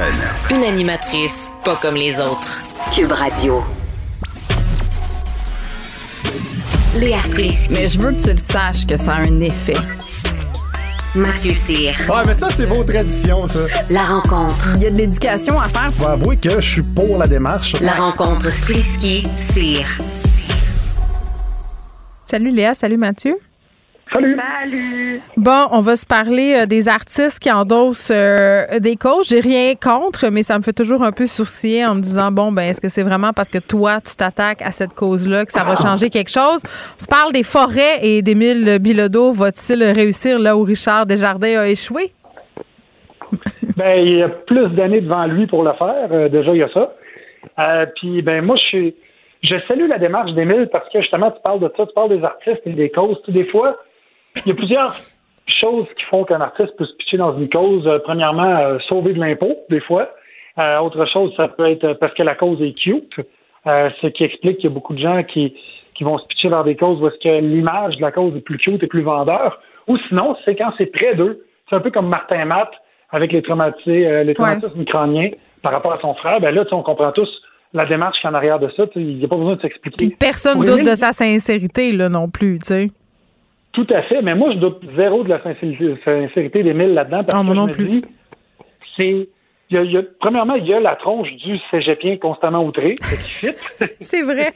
puis, puis, deuxièmement, c'est, c'est une cause plus grande que lui. C'est pas, euh, c'est pas quelque chose dans son entourage, c'est pas quelque chose qui est cute, et il s'ouvre les flancs en faisant ça parce que n'importe qui après ça, tu sais comment c'est, hein, de la sphère publique, dès que tu prends position dans quelque chose de genre, mm. euh, ils vont y remettre sur le dos qu'une guitare en bois, euh, ils vont dire qu'il fait de la tournée puis que ça, ça, ça pollue son char puis tout ça. Et moi, ce qui me fait chier, c'est quand le public dit que les artistes, ils ne devraient pas avoir accès à leurs opinions personnelles. Par exemple, compte des jokes, dis-nous pas tes opinions politiques. Ouais, mais non, parce que d'un autre mais attends, après ça, après ça, Mathieu, on se plaint que les humoristes n'ont pas de contenu. Je veux dire, on est un peu psychotronique, là. Ben oui, puis deuxièmement, les sept jours puis les co-vedettes sont remplis de vedettes qui, qui nous montrent leur patio puis euh, leur oh, J'aime assez ça, là. J'aime assez ça, les photos de patio. fait que si tu veux voir mon patio, ben attends-toi à connaître mes opinions politiques. Oui, puis en même temps, est-ce que quand on est une personnalité publique, on a la responsabilité d'utiliser notre tribune à bon escient, entre guillemets? Puis moi, je comprends les artistes qui ont zéro l'impulsion ni l'envie de se prononcer, parce que se prononcer, euh, je pense que tout le monde ici le sait, là, ça a un coût, un coût public. Les gens sont pas d'accord avec nous, ça nous place dans un camp, on est catalogué. Il y a beaucoup d'artistes qui, entre guillemets, monétisent leur impartialité, c'est-à-dire on, on connaît pas leurs opinions politiques, on sait juste qu'ils sont beaux, qu'ils sont qui sont gentils, puis c'est correct aussi, là, Léa. Oui, ben ça dépend de ton contenu, je pense. Ça dépend de ce que tu vends, tu sais. Comme moi, je peux pas vraiment me dissocier de mes prises de position puis de mes réflexions parce que j'aime ça que ça fasse partie de mon contenu. Mais tu sais, il y a des gens, euh, ça les anime pas du tout. Puis prendre position, c'est pas du tout ça qui. Non, mais attends, Gino Chouinard à Salut Bonjour, c'est un bon exemple. Tout le monde connaît Gino Chouinard. Tout le monde aime Gino Chouinard. Euh, on, sait un peu des, affaires de sa vie parce qu'il fait une coupe d'entrevues dans des magazines euh, People, si on veut. Le Mais tu sais, dès que Gino, par exemple, essaie le moindrement de se prononcer, d'avoir une opinion, des fois, c'est même sans faire par exprès, les gens interprètent que là, mon Dieu, il se serait prononcé sur quelque chose. Ça fait un tollé, là. C'est comme s'il n'a pas le droit d'avoir son avis sur rien. Ça, dépend si on parle d'une polémique de l'ordre de crémeuse ou traditionnelle ou bien si. On parlait des euh, écoles, je me rappelle plus trop, là. Ça, ça avait fait une affaire, là, épouvantable. Ben oui, Ron Fournier, la même chose.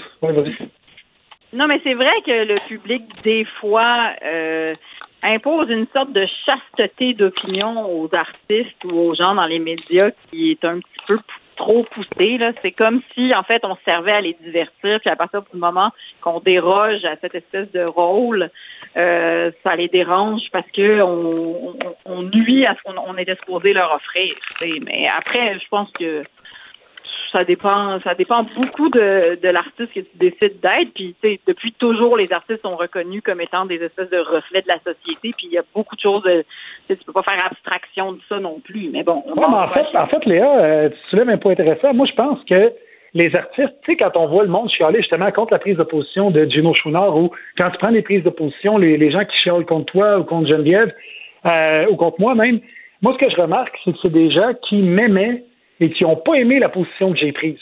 Fait que ben si j'ai dit, euh, exemple, si c'est des gens qui, qui m'aimaient, leur enfant va au privé, là, je fais une sortie contre les écoles privées, paf, je me fais ramasser parce que c'est un sujet qui les touche et je les ai déçus parce qu'à quelque part, entre dans deux, j'avais une petite place dans leur cœur, puis là, je suis exclu, ils m'aiment plus. Ben oui, mais sauf que tu sais, tu peux pas. Puis il y a beaucoup de. Comme le, le, le marché est petit aussi, c'est qu'il y a beaucoup d'artistes qui décident d'être le plus neutre possible pour ne juste que ça, ça arrive Ouais. pas, puis qui continuent à vendre des billets. là, on va s'en- oui, il y a ça. Puis il y a aussi le fait que euh, il y a beaucoup d'artistes, et je m'inclus là-dedans, qui aiment ça, avoir euh, l'amour des gens, puis tout ça. Puis plus tu prends position, ben plus les gens t'aiment pas ou ont des bémols par rapport à toi. Puis ça, c'est dur pour l'ego. C'est dur à prendre. Ne pas faire l'unanimité, c'est très, très difficile. Tout à fait. À moins que si tu veux prendre position, va dans ton char et chiale contre les pédophiles. oui, parce que là, Oui, tout le monde tout est le monde est d'accord. Exactement. le monde est Exactement. Donc, euh, bon, euh, je pense que ça peut être une bonne chose parce que, tu sais, dans le cas d'Émile Bilodeau, on peut pas douter de sa bonne foi. Puis je pense qu'il est tellement sincère dans sa démarche. Mais c'est vrai que parfois, euh, puis là, on nommera pas de nom, tu sais, il y a des. Il y a des démarches qui font sourciller un peu aussi. Là, On tu le sait dis- de qui tu parles, Geneviève. On Ben, puis il y a des, causes qui sont laissées de côté. Tu sais aussi quand tu regardes. euh, Tu le- On parle-tu de graines d'espoir? C'est c'est ça que tu voulais dire, Ben, c'était ça, non, l'éléphant dans la pièce? Moi, je suis la madame qui call out les éléphants dans la Ben, pièce. ah, mais, ben oui, puis non, là, il y, en a plusieurs. Euh, Tu sais, hier, on a fait, on en a parlé là, de la sortie de Marie-Pierre Morin sur ce café euh, pour soutenir justement les gens qui ont des problèmes de dépendance. Puis je l'écoutais, en tout cas, j'ai écouté l'extrait du podcast où elle a avoué euh, avoir eu des problèmes de consommation, puis a nommé la substance, euh, enfin, euh, bon, la cocaïne et tout ça.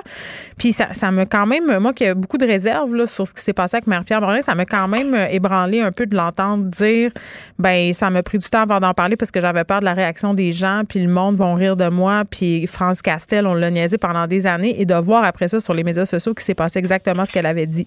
J'ai trouvé ça Ouais. très poche. Mais, mais Très poche. tu sais, je- on fait des blagues, là, mais, euh, mais pour vrai, je veux dire, on peut pas lui en vouloir non plus de chercher à se retrouver du travail. là. Non, parce que ça doit être excessivement donné. difficile d'avoir été dans la lumière comme elle, puis d'avoir brillé comme elle, puis tout à coup de se retrouver euh, Oui.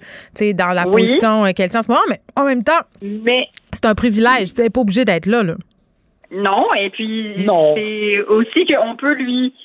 On a le droit de poser ces questions de est-ce que la démarche est légitime? Puis après, Ah, elle, ben elle va oui. toujours être cognée là-dedans. On a le droit de poser ces questions-là de comme Ouais. est-ce que c'est du PR puis du marketing et que justement, elle refait exactement la même campagne de séduction. Mais moi, je pense que tout ça est mélangé. Tu sais, Léa, quand on reproche aux gens d'engager des films de PR, c'est sûr que tu engages une film de PR. Puis est-ce que ça veut dire que ta démarche n'est pas sincère? Parce que, puis là, je veux pas Non. la défendre là, parce que tu engages une, une film de PR.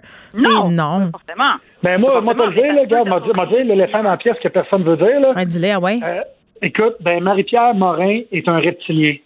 Je pense que c'est ça. C'est simple de même. Puis euh, non, mais comme tu dis, oui, tu engages une film de PR, mais après ça, c'est le temps. C'est le temps qui, qui, qui, qui dit si oui ou non tu étais sincère. Si tu reviens sur ces plateaux de tournage, puis la même démarche toxique revient, puis tu recommences à faire chier les gens, puis euh, à, à- à être sur le party, puis tout. Mais d'après moi, après qu'est-ce qui est arrivé, elle va se tenir les oreilles drettes sur un sale temps, puis elle va Mais- filer doux, puis euh, elle va faire ses contrats, parce que c'est une bonne comédienne, puis c'est une bonne animatrice, elle a ses talents, là. Et surtout, la, que- la question centrale, c'est est-ce qu'elle est vaccinée? C'est surtout ça qui est important, en fait. Si elle est vaccinée, je pense qu'on peut passer à autre chose. Ben, j'appelle Guillaume le métier vierge tout de suite euh, pour le savoir. Merci à vous deux. Bon week-end. Salut. bye. Vous écoutez Geneviève Peterson. Cube Radio. Culture et société. Oh, Anaïs, mon moment préféré de la semaine, on écoute des chansons. On écoute des chansons, Geneviève, comment ça va? Ça va très bien, très, très bien. OK, là, là, j'essaie d'être de bonne foi, OK? J'ai vraiment hâte d'écouter les chansons, puis je vais aimer ça. OK. Tu, ben, tu, tu me dis si t'aimes ça. Tu as le droit aussi de pas aimer. On n'aime pas tout dans la vie. Et la première, moi, je veux vraiment entendre ton opinion là-dessus. OK. Euh, je t'explique, ça fait trois semaines qu'on attend la fameuse chanson de Noël de Ed Sheeran et Elton John. Ah oui, on l'attend depuis trois semaines. Ah, Eh ben. on l'attend officiellement depuis trois semaines, même qu'en début de semaine, euh, il y a une courte vidéo qui a été publiée sur Internet. On reprend la scène mythique de Love Actually là, avec les cartons, là, où c'est Ed To Sheeran me, you qui are perfect, c'est ça? Écoute, que c'est. c'est Écoute, Ed Sheeran qui s'accorde, qui, qui qui, qui, qui jasait dans le fond dans la, dans la courte vidéo, Hmm. euh, Elton John lui disant c'est vendredi, on sort notre, notre nouvelle chanson Merry Christmas. Et là, euh, les tabloïds, tout le monde se pose la question est-ce que ça va remplacer Mariah Carey Donc on l'attendait vraiment cette pièce-là. Euh, je t'ai sorti un long extrait quand même, mais c'est je veux t'entendre l'essence de la tune. Ok. Euh, faut voir aussi, on a Ed Sheeran en robe de euh, de maman Noël qui se dandine les jambes blanches comme un drap. Tout y est, c'est de toute beauté comme vidéoclip. Alors la voici, la voilà, Merry Christmas.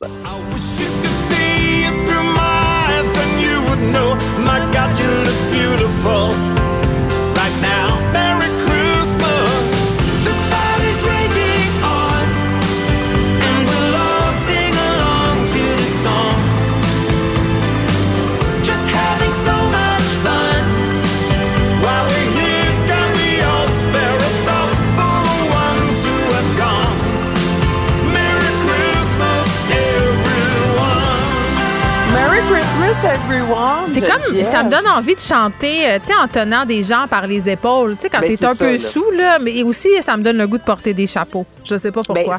c'est- c'est tout ça, là. Je veux dire, dans un film, c'est sûr qu'il va y avoir un arbre de Noël qui va s'illuminer, puis là, quelques flocons, puis c'est c'est pas mauvais. Ed Sheeran. Elton John, deux valeurs sûres, quand même. Eh, On doit le ça. dire. Et là, c'est la première Geneviève, parce que les deux ont dit qu'on devrait en avoir deux autres prochainement. Hey, ce Donc, sont là chez Lousse. Hey, c'est trois chansons de Noël. Écoute, on. Va faire changement de All I Want for Christmas uh, is You. Hein? Ouais, je l'aime quand même. Honnêtement, euh, la première écoute, je me suis dit, Non, non, c'est bon. du potentiel. Je vote pour, je vote pour, mais ça me prend euh, un petit drink pour aller avec. Ça va mieux Bon, passer. ben parfait. Un petit vin chaud, on va t'envoyer ça Ah, par la un vin poste. chaud, non. Ah mon Dieu. En tout cas, on fera là, le vin chaud pour ou contre. Là, ça, ça va être lundi. OK. Je te dis, honnêtement, là, je pense que j'ai jamais bu de vin chaud de ma scène. Pourquoi on dit ça? C'est dégueulasse. OK, J'ai continue. aucune idée. OK, maintenant, on continue avec No Bro. C'est une formation montréalaise, Geneviève. C'est des filles. No Bro, c'est vraiment comme, il n'y a, pas de gars dans, tu sais, No. euh, J'ai No compris. Bro. C'est clair. Je sais pas comment je pourrais l'expliquer. Plus que ça, c'est du punk. Ça déchire. Je te fais entendre Julia. Moi, j'aime ça.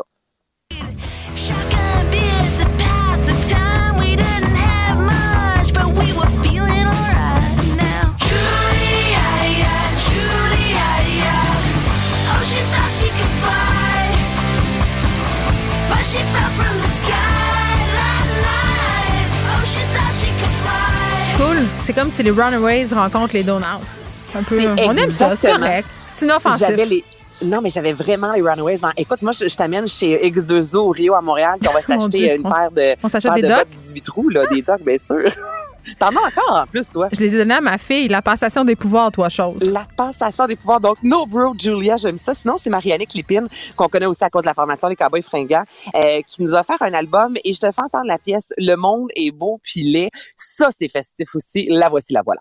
Je peux-tu